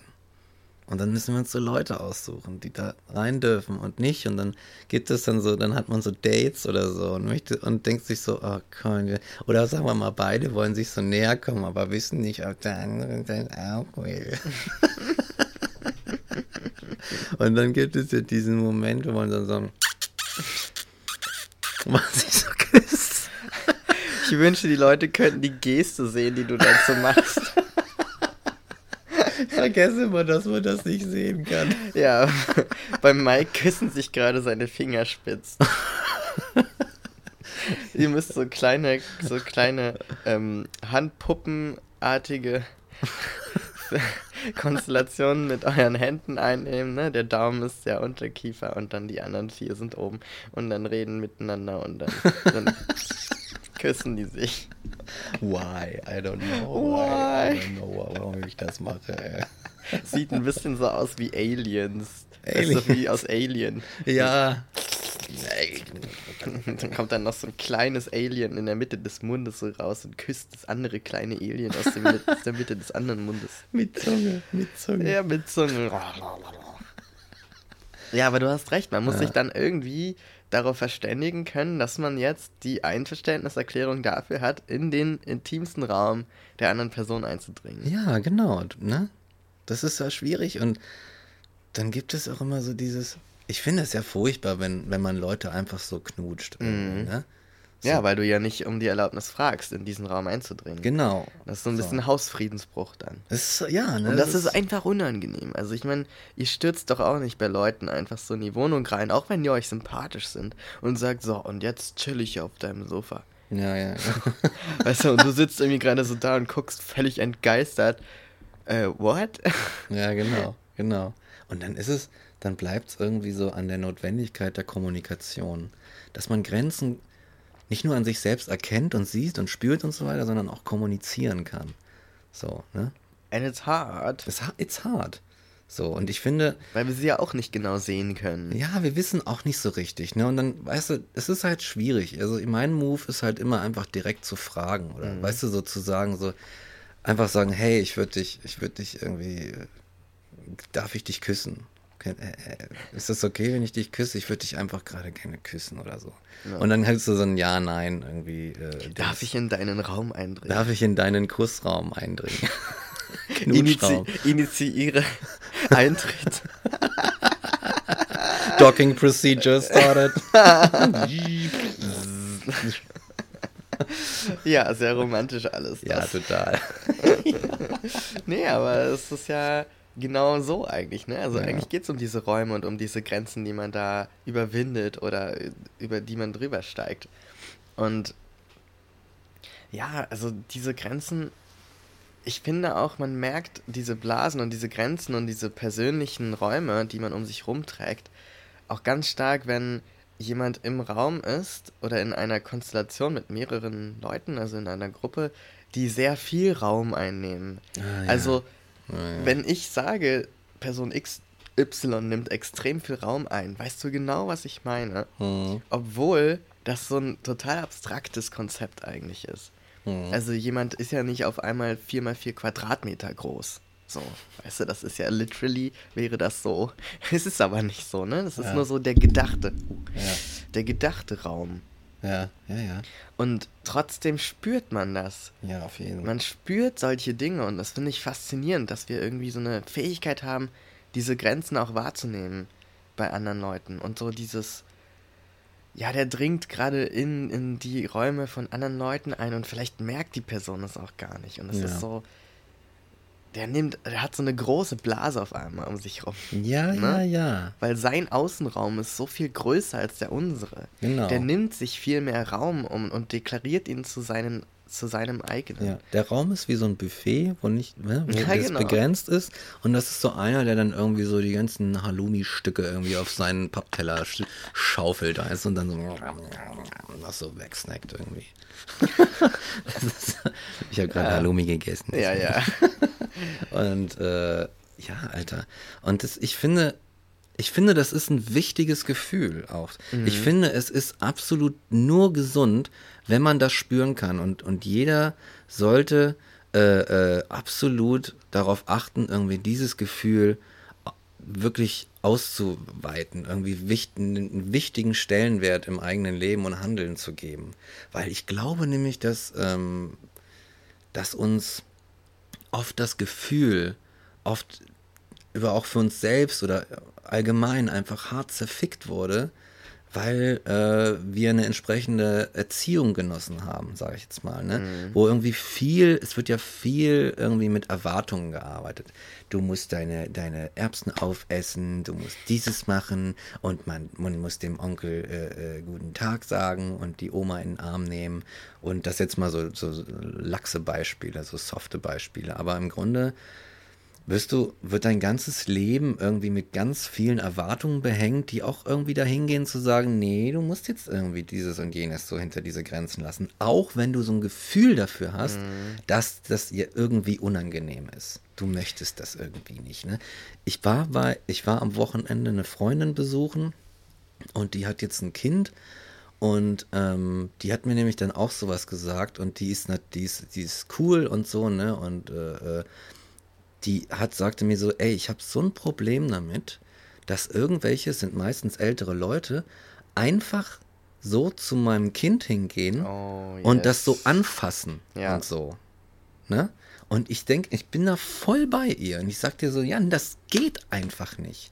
Der Kleine ist jetzt noch ganz, ganz frisch, ne? Der ist äh, gerade angefangen, irgendwie macht so seine ersten Krabbelversuche in der, in der Welt. Und ähm, da wir so Best Friends sind und so, hat sie natürlich auch richtig äh, Lust, dass ich ihn irgendwie kennenlerne. Aber ich tu den Teufel, ja gut, jetzt ist Corona und so, aber ich tu den Teufel, dem Kind da irgendwie das auf den Arm zu nehmen. Ich habe das, auch wenn jetzt kein Corona wäre, hätte ich das nicht einmal auf den Arm genommen, weil ich erstmal so ein bisschen gucke auf, aus der Ferne und irgendwie gucke, ob das Kind Bock darauf hat, Nähe zu mir zuzulassen. Und dieses eins, es gibt Kinder, die machen das sofort, die sind dann ganz cool damit. Und er ist so einer, der erstmal so guckt. Dann hat er so einen Löffel am Kaffeetisch und guckt den so an und gibt den mir so und ich nehme den so an und dann gebe ich ihm, dann macht er so, ich gebe ihm den zurück. So leichte Annäherungsversuche, weil weil ich dem Kleinen, so klein er auch ist, diese Option lassen will und ihm das lassen will, dass er entscheidet, wen er an sich ranlässt und wen nicht. Besser, er lernt es sofort, als irgendwann das später nachzulernen, weißt du? Und ich glaube, dass wir das, dass das viele, viele Generationen vor uns einfach hart verkackt haben. So richtig hart verkackt. Ja, das war irgendwie dann so, als wären die Regeln für alle die gleichen. Ja, so, ja, genau. Ne? Als Kind hast du einfach anzunehmen und nichts dazu zu sagen, wenn Leute deine Nähe wollen. Und dann gerade auch ältere Menschen dann einfach so, oh, die, die, die, die, die, Ja. schön in der Wange kneifen Oh, und irgendwie auf den Arm nehmen und so weiter. Und, ach Ja. Mensch, jetzt schreit er so, jetzt schreit er mal ruhig, ist doch nicht schlimm. Ist doch nur die Oma, die dich hochnimmt. Ja, aber vielleicht möchte ich nicht von der Oma hochgenommen Ja. werden. Lass und das soll das okay, doch, ne? ja. Ja. Und äh, ich halte es auch für ein großes, einen großen Fehler, Leuten und also Menschen sowas abzutrainieren, weil es ist extrem wichtig. Weil manchmal haben wir so ein Gefühl, wenn es noch da ist, irgendwelchen Menschen gegenüber, wir können gar nicht genau sagen, was es ist. Und später dann stellt sich heraus, dass du lagst richtig. So. Ja, ja, Dass ja. das war irgendjemand, der dann eine Freundin von dir zum Beispiel verletzt hat oder Mhm. der irgendwas äh, total, also total ähm, menschenfeindliches gesagt hat oder der Ja. irgendwelche komischen Sachen macht oder so. Und da sind wir, glaube ich, gut daran, darauf zu achten, was sie da wahrnehmen und das auch für voll zu nehmen. Du müsstest eigentlich dein Kind eher darin bestärken, Genau. an diese, auf, diese, auf diese Empfindung zu hören und zu sagen, ja, hey, das ist dein, dein Grenzimpuls. Irgendwie. Genau. Daran, daran kannst du ablesen, wie du gerade mit der Situation umgehen möchtest. Ja. Du wirst ja total, das ist, ich glaube, es ist sehr fatal psychologisch. Du wirst ja da vollkommen irgendwie so einem Teil von dir entfremdet. Das ist, als würde dir jemand sagen, also, ja, das, was du siehst, so, mit deinem Augenlicht, pff, da würde ich jetzt, äh, das ist äh, Kokolores, da würde ich nicht so drauf achten und lieber, weißt du, obwohl das möglicherweise völlig akkurat ist, dein Augenlicht und so. Ja. Also, ja, das ist heikle, ein heikler Schissel. Heikler Schissel. Heikle Ja. Schissel. Und, und was diesen Raum einnehmen angeht, auch dieses ungefragte, ich glaube, das ist auch etwas, was extrem lange das Patriarchat total Auf gestützt jeden. hat. Weil das, was du gerade beschrieben hast, dieses ohne Gegenfrage einfach rangehen und anfassen und, und Ja. so, äh, so Tätschel, Tätschel machen, das wurde ja ganz lange auch von Männern gegenüber Frauen gemacht. Furchtbar, Weil das ja. einfach die Frau, ja, die ist halt so, ach, da kann man nichts machen, die ist so schön, die ist so sexy, die ist so was auch immer. Da, da kann man nicht widerstehen. Doch musst du aber. Erstens solltest du als die Person, die denkt, darüber kann man einfach hinweggehen, das einfach mal unterlassen. Und zweitens hat die Frau selbst zu bestimmen, ob sie das jetzt möchte oder nicht. Exakt. Und ähm, also zwei, zwei Beteiligte und die eine darf selbst bestimmen und der andere hat gefälligst zu fragen und zu warten, bevor er irgendwas macht. So. Ja. Und, und ich glaube, was da so lange sich etabliert hatte, war einfach, dass dann nicht nur so auf dem sexuellen und dem körperlichen, sondern auch in diesem Mensch, jetzt ist aber wieder hier. Der Wedding halt. Der ja. Wedding, ne? Geh wieder ab. ähm, also nicht nur auf diesem, diesem physikalischen oder physischen, sondern auch dann dieses seelische oder, oder ja, was ist das? Soziale irgendwie. Ja, das, ja. Diese soziale Grenze. Ähm, dass dann irgendwie die Männer, die durften laut sein und die durften dann den ganzen Raum voll äh, bestimmen und hatten dann gesprochen und wenn der spricht, hat man leise zu sein und so weiter. Und wenn dann mal eine Frau eine Anmerkung macht, kann man eine direkt rüber buttern, wenn man irgendwie denkt, ja, nee, was, was soll, was will Ja. die denn jetzt erzählen? So. Ja. Und ich glaube, das ist so stark auch ver, verankert auch in der Sozialisation, die du als Frau oder als, als junger Mensch, der weiblich irgendwie zugeteilt wurde, ähm, die du da erfährst, diese Sozialisation, dass das so verankert ist, dass du ganz lange brauchst, wenn du nicht richtig cooles Umfeld um dich rum hast und richtig coole Eltern, um das wieder zu entlernen. Auf um wirklich zu Fall. sagen, nee, ich nehme jetzt diesen Raum hier, weil, weil es geht ja auch um den Raum nehmen. Manche nehmen den einfach von vornherein ein, das sind dann meistens Männer und meistens welche mit einem riesen Ego. Mhm. Aber es gibt ja natürlich auch Situationen, wo man sich Raum einfach nehmen muss, weil, weil einem der zusteht.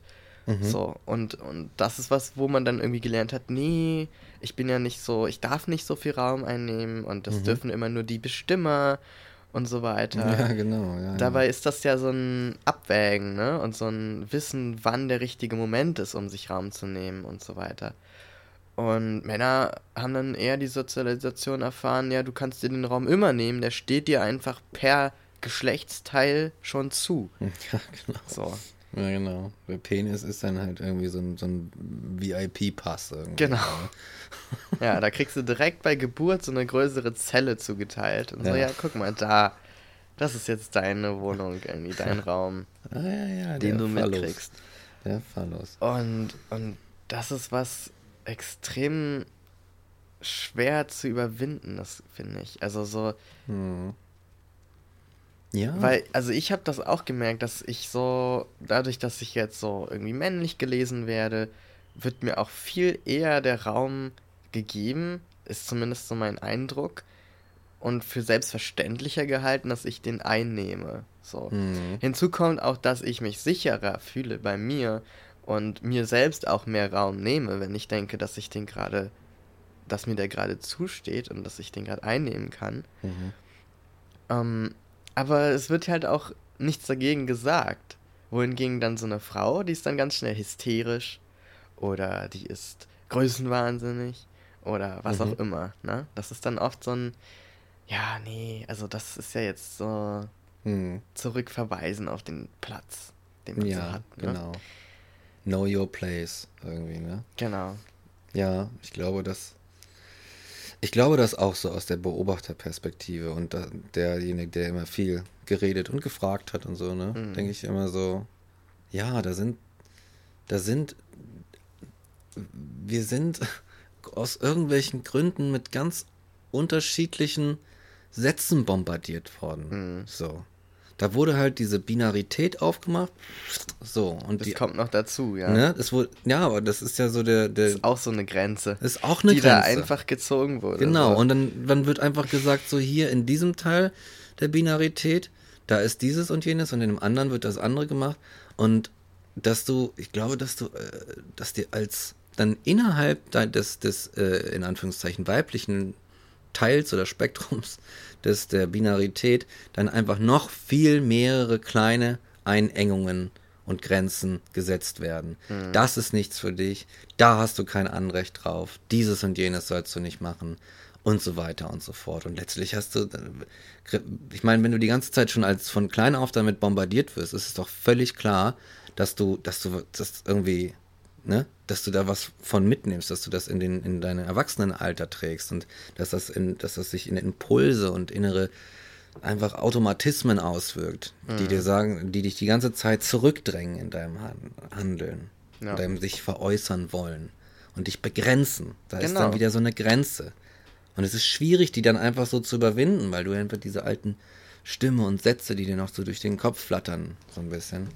Und es ist einfach, ähm, ja, natürlich nur eine ungerechte Kackscheiße mal wieder. Ne? Ja. so.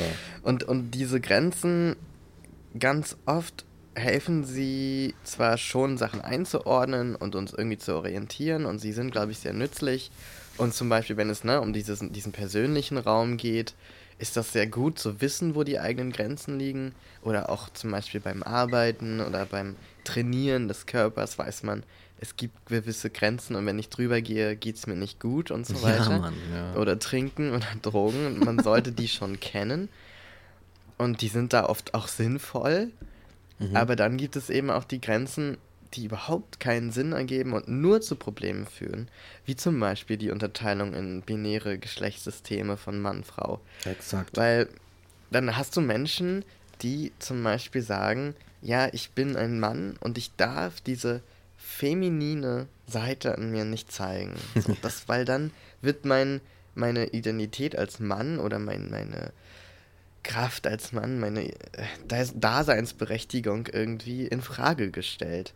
Und da sind Grenzen gesetzt. So, was Mhm. ich als Mann machen darf und was nicht, was du gerade auch beschrieben hast. Ja. Und das ist dann halt so ein völlig absurdes System, weil so wie es zum Beispiel auch bei der Kleidung einfach dann die Männer- und die Frauenabteilung gibt und dann darfst Ja. du als Mann nicht in die Frauenabteilung gehen, dir dann ein schönes Blumenkleid aussuchen und sagen, so, das trage ich jetzt. Das ziehe ich jetzt am Ja. Samstag an. Samstag gehe ich äh, zu meiner Tante, besuche ich mal wieder die Familie und ich habe irgendwie Lust, so ist Frühling, mal ein schönes Sommerkleid zu tragen.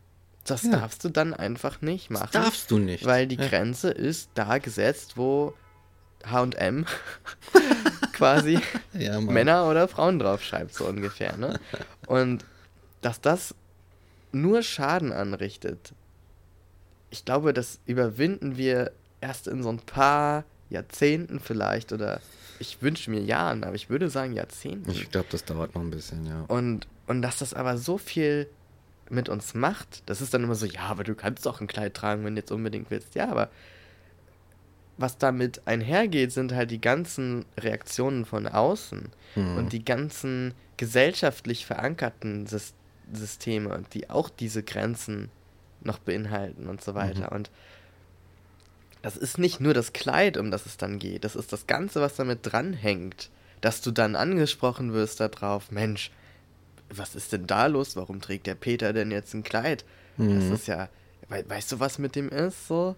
Und das ist ja, dann irgendwie, ne? weil das so absurd erscheint, Ja, ja, ja, genau. dass man das dann gleich erfragen muss und kommentieren muss, klären muss. Das muss geklärt werden. So, das muss geklärt werden. Und das ist eine seelische Anstrengung, die nur dadurch entsteht, dass man nicht einfach mal Leuten zugesteht, dass sie einfach Menschen sind und das anziehen, das ausprobieren, das machen, was sie wollen. Ja. Es ist ja schon Quatsch mit dem, dass man, ich finde, es ist halt schon eigentlich Quatsch, dass man es weibliche Anteile nennt. Ja, So, genau. ne? da fängt es eigentlich schon an. Und ich glaube, das kann tatsächlich so die, die, die, die, äh, die Abgründe der Binarität so ein bisschen entlarven, wenn man, wenn man dahingehend über die Grenzen Na spricht, die klar. da gemacht werden, ne?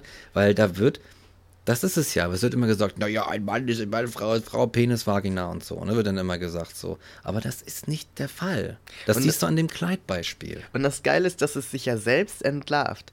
Weil, wenn jetzt jemand sagt, so, du sagst, du bist ein Mann. So, Ja. und du ziehst jetzt ein Kleid an. Das würde ja nach der Theorie, die wir jetzt gerade so beschrieben haben, bedeuten, du bist jetzt eine Frau. Ja, genau. Aber du bist ja ein Mann in einem Kleid. Das heißt, dieses Kleid kann gar nicht weiblich sein.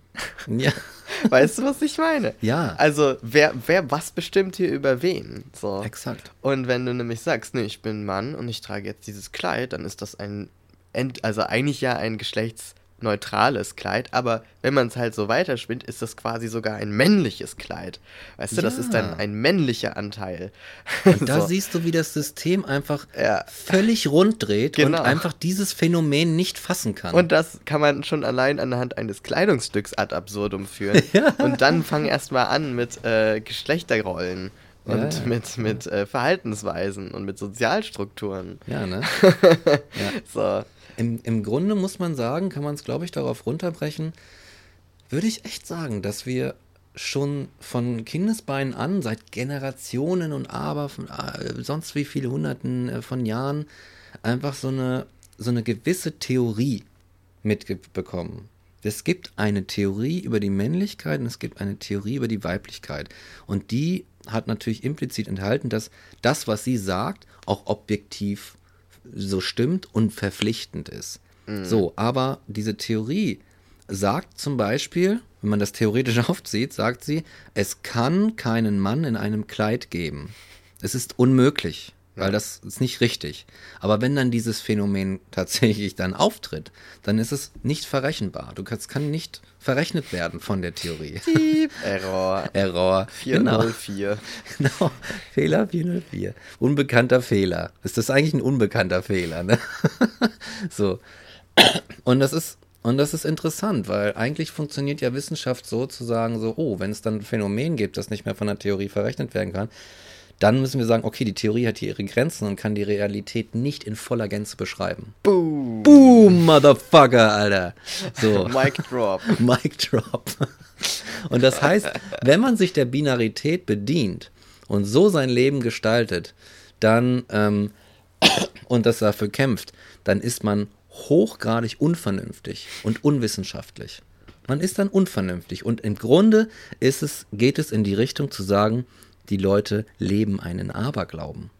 Sie leben einen Dogmatismus, weil es gibt Gegenbeispiele, der ihre Theorie widerlegt, aber sie sagen, nö, nö, nö, wir stipulieren das einfach so weg und tun so, als wäre es Das ist kein vernünftiges, äh, keine vernünftige Lebenspraxis. Das ist Dogmatismus, Leute. Und das ist Scheuklappenleben. Das ist die Augen verschließen. Das ist sagen, nee, nee, nee, ich will aber, dass es so ist. Und nichts anderes. Mic drop. und, das ist zum Kotzen. Und dann kommt die, also, was soll man da, was soll man dann dazu sagen? Ne? Und die Sache sind meine weiblichen Anteile. Vielleicht gibt es einfach, sagen, wenn man jetzt sagt, so, wir lassen diese dämliche Unterteilung, dann gibt es nur noch eine Mannigfaltigkeit an Anteilen. Und wir sind diejenigen, die sagen, wir schauen mal, was wir mit dieser Mannigfaltigkeit machen, wie wir die Grenzen ziehen. Und wir ziehen sie verfickt nochmal so, dass jeder seinen gleichberechtigten Platz darin hat. Mit was auch immer er ankommt. Völlig fucking egal. Und wenn da einer ankommt, der sonst irgendwas macht, was wir wieder nicht verrechnen können, dann müssen wir merken, ah ja, wir sind ja vernünftige Wesen, die ganze Zeit immer auf Intelligenz pochen. Dann müssen wir die fucking Theorie erweitern oder ändern oder zur Not einfach über Bord werfen. Und dann war's das. Aber so weit, sorry, ey, so weit sind wir einfach noch nicht. Weißt du, so, wei- so klug ist diese Kultur nicht. Und wieder mein, mein, mein Lieblingsthema, äh, äh, wir werden es auch erstmal nicht sein, weil die Schulen, also kein Geld in die Schulen fließt. Sorry, sorry, Ja. Ich sag's einfach nochmal. ja, ey. Ja, solange wir noch im Bio-Unterricht sitzen und uns irgendwie Vaginas und Penisse angucken und daran die, die ähm, binäre Welt Mhm. quasi erlernen, Mhm. solange wird sich dann nicht so viel ändern. Ja. ja. Und das ist ja immer wieder dieser Trugschluss, dass Leute dann sagen, ja, aber das biologische Geschlecht. Ja, aber wenn man halt wirklich von Biologie spricht, Mhm. dann würde man allein da angefangen beim Unterricht auch sagen, ja, und dann gibt es übrigens auch noch Menschen, die haben Brüste und einen Penis oder die haben nichts von beidem. Intersexuelle Menschen zum Beispiel. Mhm. Oder es gibt Männer, die haben äh, den Chromoso Chromosomensatz von einer Frau, so in Anführungsstrichen immer. Mhm. Und das ist alles gar nicht so binär, wie ihr das gerade hier gelernt habt. So.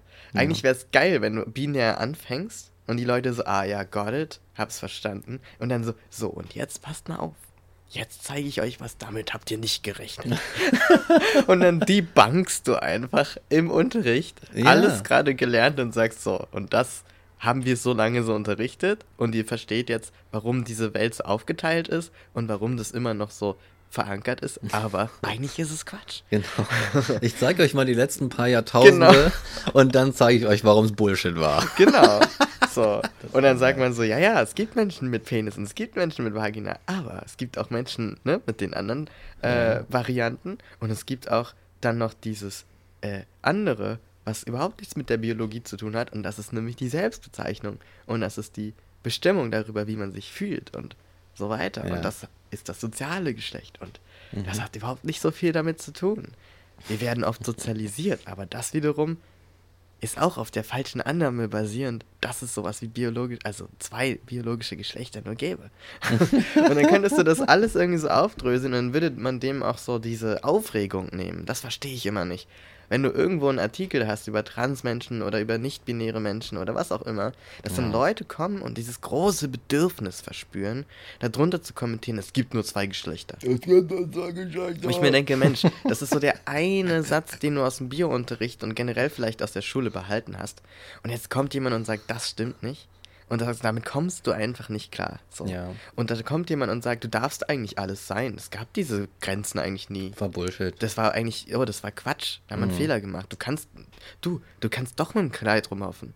Ist doch kein Problem. Lauf einfach rum mit deinem Kannst du machen, ist kein Das ist kein Ding so. Ne? Und wenn man, wenn man halt so sagen würde, ja, ne, das, das, was da beschrieben werden sollte, was du auch letztes Mal meintest, ne, das ist so, weiß ich nicht, wenn man dann medizinisch irgendwas machen will, dann muss man halt irgendwie einschätzen können und einkategorisieren können und so weiter. Und da ist es irgendwie relevant, weil das anders anspricht und so weiter. Mhm. Aber das hat nichts damit zu tun, was du denn als, was dich als Mensch ausmacht. So. Ja. So. Und das bestimmt nicht darüber, was du bist, ob du ein Mann bist oder eine Frau, zumindest Ja. nicht im Sozialen. Das und, ist- und das ist ja. so, so absurd einfach, dass das immer noch so besteht und Ja. immer noch so unterrichtet wird, weil es auch einfach falsch ist. Genau, ja. Und, Also- und, und, und dieser Teil, dieser Teil, dieser, dieser Binaritätsteil, ne, der eigentlich im Grunde ja nur so, ein, so einen minimalen Teil ausmacht in seiner, seiner Funktionalität oder seiner, seiner Praktikabilität, wo, wo er Mhm. Sinn ergibt, ne, der ist einfach künstlich aufgebläht. Das ist dieser Teil, dem man so viel Kompetenz zugehört Das hat, dass er sollte so eine Randnotiz sein genau, eigentlich. genau. Ne? Ja. Für die Fortpflanzung, ich mein Gott, ja gut, äh, das kriegt man schon hin, ne? auch ohne dieses System. Aber das ist, Genau. wird, so, es wird so überhöht. Es hat so dieses, es ist dann nämlich diese, diese Person, die so viel Raum einnimmt und die einfach Ja, da die, genau. die Sachautorität wird. Weißt du? Das ist dann nämlich so dieses, ah ja, wem, wem überantworten wir denn jetzt? So diese ganze Einteilung. Und es ist das. Und es ist einfach too much. Es ist, und es ist, wie gesagt, es ist dann theoretisch einfach schon mehrfach widerlegt, eigentlich. Ja. Sodass wir das nochmal neu ordnen müssen. Die Grenzen nochmal neu sortieren und neu ziehen müssten. Aber eigentlich denken wir auf, auf einem Niveau, das 100, 200 Jahre alt ist und es wird mit so einer Strenge und so einer, einer, einer äh, äh, so mit einem einem Fatalismus einfach gelehrt, dass du, und ich glaube, das ist das Problem, dass, dass jeder das in seinen eigenen Identitätsentwurf notwendig einarbeiten muss und dann verästeln sich von da wieder andere Dinge und du hast ein, hast ein systematisches Gebilde, das, wovor, glaube ich, Leute Angst haben, dass es in sich zusammenfällt, wenn du diesen einen Teil rausnimmst, der da so künstlich überhöht wurde. Und deswegen dieses, es gibt nur zwei Geschlechter, ich habe Schiss, dass mein Weltbild zusammenbricht und damit ich und ich in tiefe Depression falle und dann morgen nicht mehr zur Arbeit gehe oder sowas. ja. Ich glaube, es ist eher sowas. Ich glaube auch, dass da einfach extrem viel dranhängt für die Leute. Was ja nur Sinn macht, weil für mich zum Beispiel hängt ja auch ganz viel da dran. Also es ist ja nicht so, dass ich Mhm. das nicht mehr verstehen würde, dass das Angst macht oder dass das problematisch sein könnte, weil, weil, weil man ja irgendwie sein ganzes, wie du sagst, Weltbild dran ausgerichtet hat.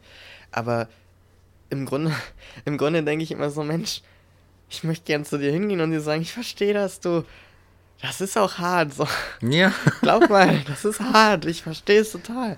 Aber du brauchst keine Angst haben, es geht allen besser, wenn wir das jetzt abschaffen oder wenn wir das überwinden. So. Du, genau. Das würde uns allen besser. Dir geht's dann auch besser.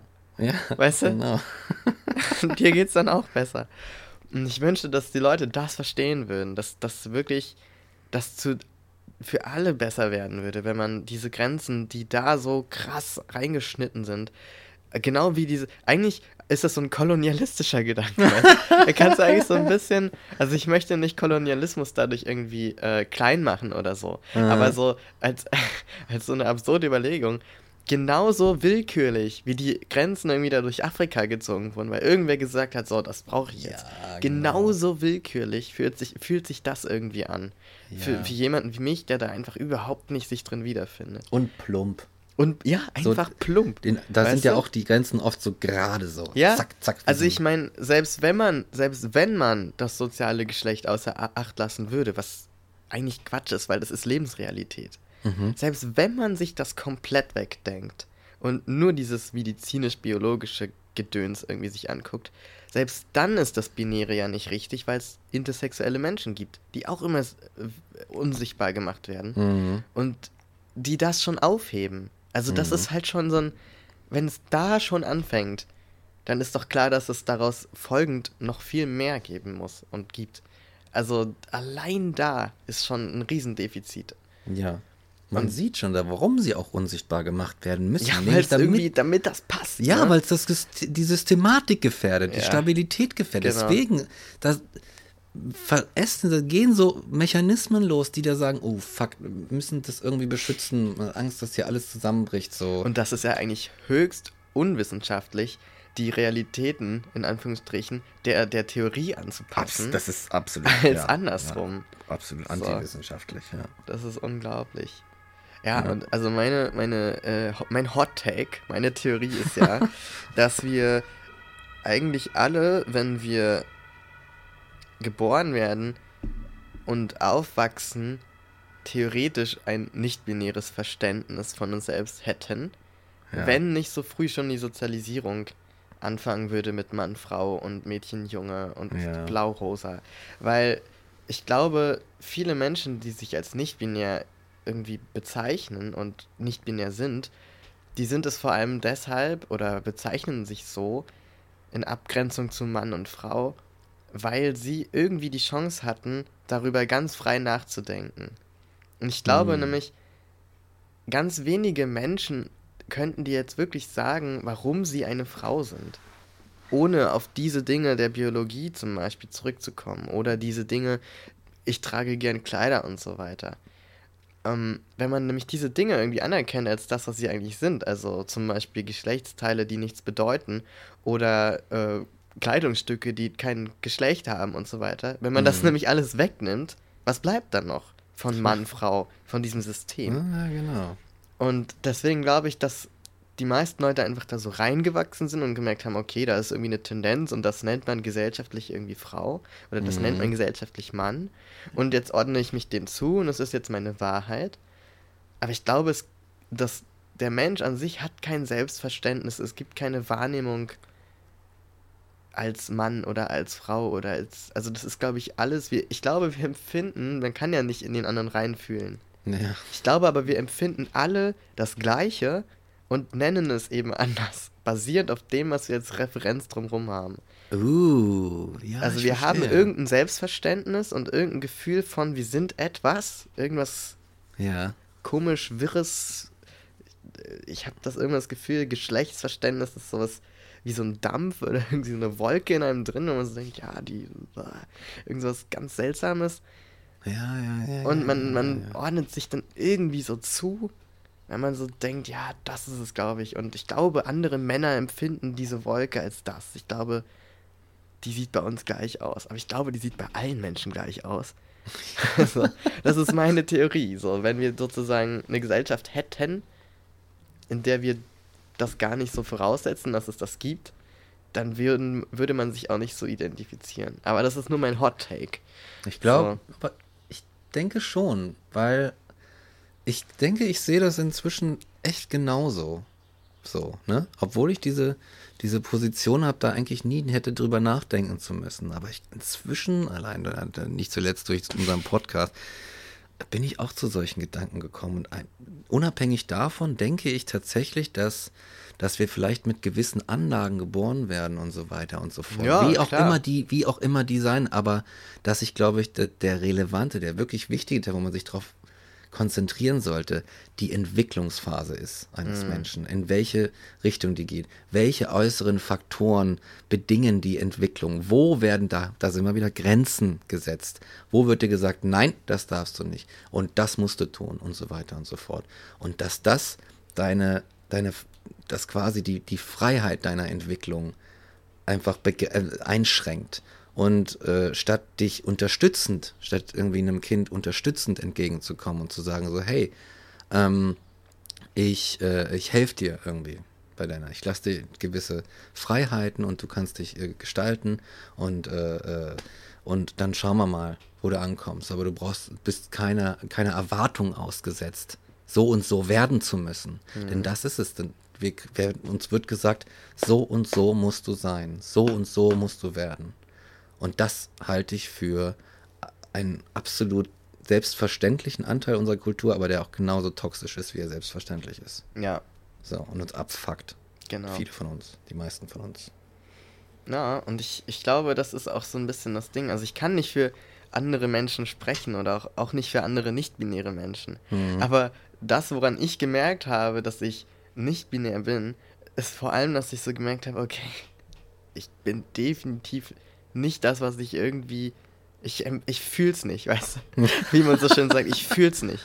So, weder Frau noch Mann, ich fühl's nicht, weißt du? Ja, ja, ich verstehe. So, aber ich kann ja auch nicht sagen, wie du dich fühlst als Mann. So, ich kann es ja nicht.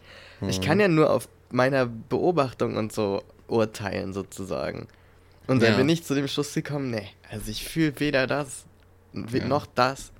Ich sage jetzt einfach mal, ich bin irgendwie da nicht binär, weil das ist gerade das, was es noch gibt, um das zu beschreiben, weder Mann noch Frau zu sein.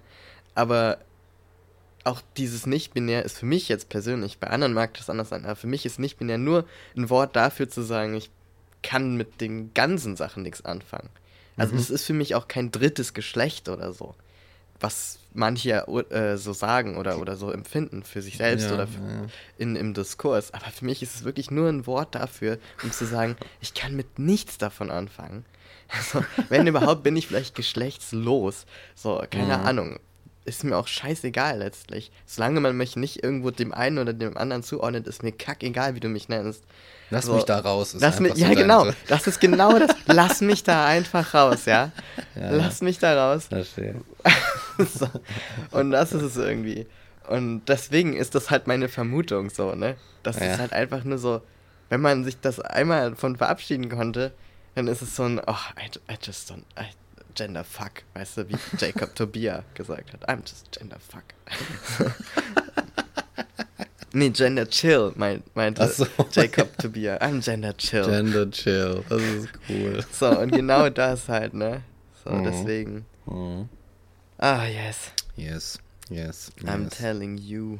Das ist interessant. Also ich würde auch sagen, auch selbst ich, der ich nun sage irgendwie, ja, ist schon, schon irgendwie männlich gut, aber ist okay, meinetwegen, weißt du? Irgendwie Mhm. so und ja und äh, keine Ahnung, es passt. Das, was ich empfinde, Mhm. passt so ungefähr in diesen, diesen Dings. Aber irgendwie schätze ich das auch irgendwie nicht mehr so wert, weil auf der anderen Seite ist es halt so eine plump, es ist ja plump as fuck, ne? Ja. Mann und Frau. Ja. Zwei, du kannst dich entscheiden, wer A sagt, der muss irgendwie nicht B sagen oder weißt du, das ist einfach so plump, weil ich mir dann immer wieder denke, dann habe ich immer wieder erfahren, was so für Erwartungen dann wiederum an dich gestellt werden, weil du dich jetzt quasi dazu entschieden hast zu sagen, ja okay, ich gehe, ne, öffentlich bin ich jetzt so, gehe ich so in die Männerrichtung irgendwie, ähm, dass ich oft einfach gesehen habe, ja gut, ich würde jetzt zwar sagen männlich und so, aber irgendwie das passt mir nicht. Und da habe ich dann auch wiederum keinen Bock drauf. Und eigentlich glaube ich, würde ich irgendwie lieber meine Gefühle zulassen, so. so ungefähr irgendwie, ne? Oh, shit. Weil es, es ist ja, also je nachdem, in welche Richtung du gedrängt wirst. Es ist ja, ich glaube, ich, ich sehe das nicht so richtig, dass die männliche Position die hundertprozentig privilegierte ist. Dass es so richtig cool ist, ein Mann zu sein. Es ist besser und es ist sicherer und safer, ein Mann zu sein. Und es ist schwieriger, so als Frau so da losgeschickt zu werden. Aber es ist auch, glaube ich, einfach unheimlich irgendwie kacke, ein Mann zu sein. Also diese, diesen Weg gehen zu müssen. Mhm. Irgendwie. Und deswegen bin ich halt inzwischen einfach an dem Punkt, wo ich sage, komm, lass du die Scheiße einfach hier Plan machen, zack, und äh, jeder macht, wie er will. einfach jeder macht, wie er will. Und was dann eben auch nicht entsteht, ist eben diese Fronten, die da immer ja, aufgemacht werden. Wo keine Grenzen sind, sind keine Fronten. Exakt. Also das ist ja wirklich so, dass ja auch ganz viel von, von den Kriegen, die Oh, ja, ja. an Gran Grenzen oft stattfinden, die sind ja dadurch irgendwie begründet, dass Leute sagen, so, wir haben Anspruch auf diesen Fleck Erde und eine andere Gruppe Menschen sagt auch, Oh, wir ja. haben ebenfalls Anspruch auf diesen Fleck Erde. So, jetzt kämpfen wir mal miteinander um Ja. diesen Fleck Erde, der und das ist der, der äh, ironische Part da dran, der zynische Part da dran, ja in dem Moment, wo beide darum Krieg führen, nicht nutzbar ist. Ja. Also wenn es Genau. darum ginge, oh, ich möchte da unbedingt meine Schule hinbauen und die muss, das ist die Schule, die ist aus, von der grünen Nation. So, Ja. und deswegen bauen wir die auf dieses Stück Land. Und dann sagt die gelbe Nation, nein, das ist gelbes Land und deswegen bauen wir da eine gelbe Schule drauf. So, Krieg. Aber eine Schule wird nicht gebaut. Egal von welcher Farbe. Ja, total. weißt du, das ist total absurd. Das ist so Abgesehen davon, dass dafür Menschen sterben und verletzt werden und so weiter. Das ist ja Ja. das Grausamste überhaupt. Aber es ist schon alleine auf so einer ganz plumpen Ebene, es ist so bekloppt einfach. ja.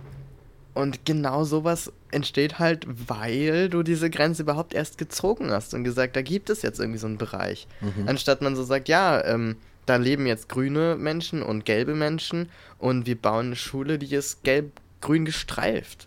Ja. Weißt du? Und dann können von beiden Gruppen irgendwie Menschen hingehen. Und dann gucken wir mal, wie wir das mit der Sprache machen und mit der Kultur. Und das ist ja alles lösbar. Genau. Und genauso ist das für mich auch, wenn man diese Grenze zieht zwischen Mann, Frau oder auch zwischen nicht-binär Mann oder nicht-binär Frau oder we- wo auch immer. Du machst immer Fronten auf, die vorher gar nicht da waren. Weil Männer eben doch gern Kleider tragen und Frauen eben doch gern äh, Bauarbeiten machen oder so. Und das ist halt Ja. einfach Bullshit. Ja. Und, und das heißt, wieder, ne? Man versucht irgendwie die Leute in diese Theorie reinzupressen, obwohl die Realität was ganz anderes abbildet, wenn man die Leute wirklich machen lässt. Ja. Nämlich, dass alle irgendwie alles gerne mal machen und das nichts damit zu tun hat, was man zwischen den Beinen hat. Oder Ja. wie man sich bezeichnet. Genau. Was da für ein Hickhack gemacht wird, Ja. um, um den, den Pimmel und die Vagina und so.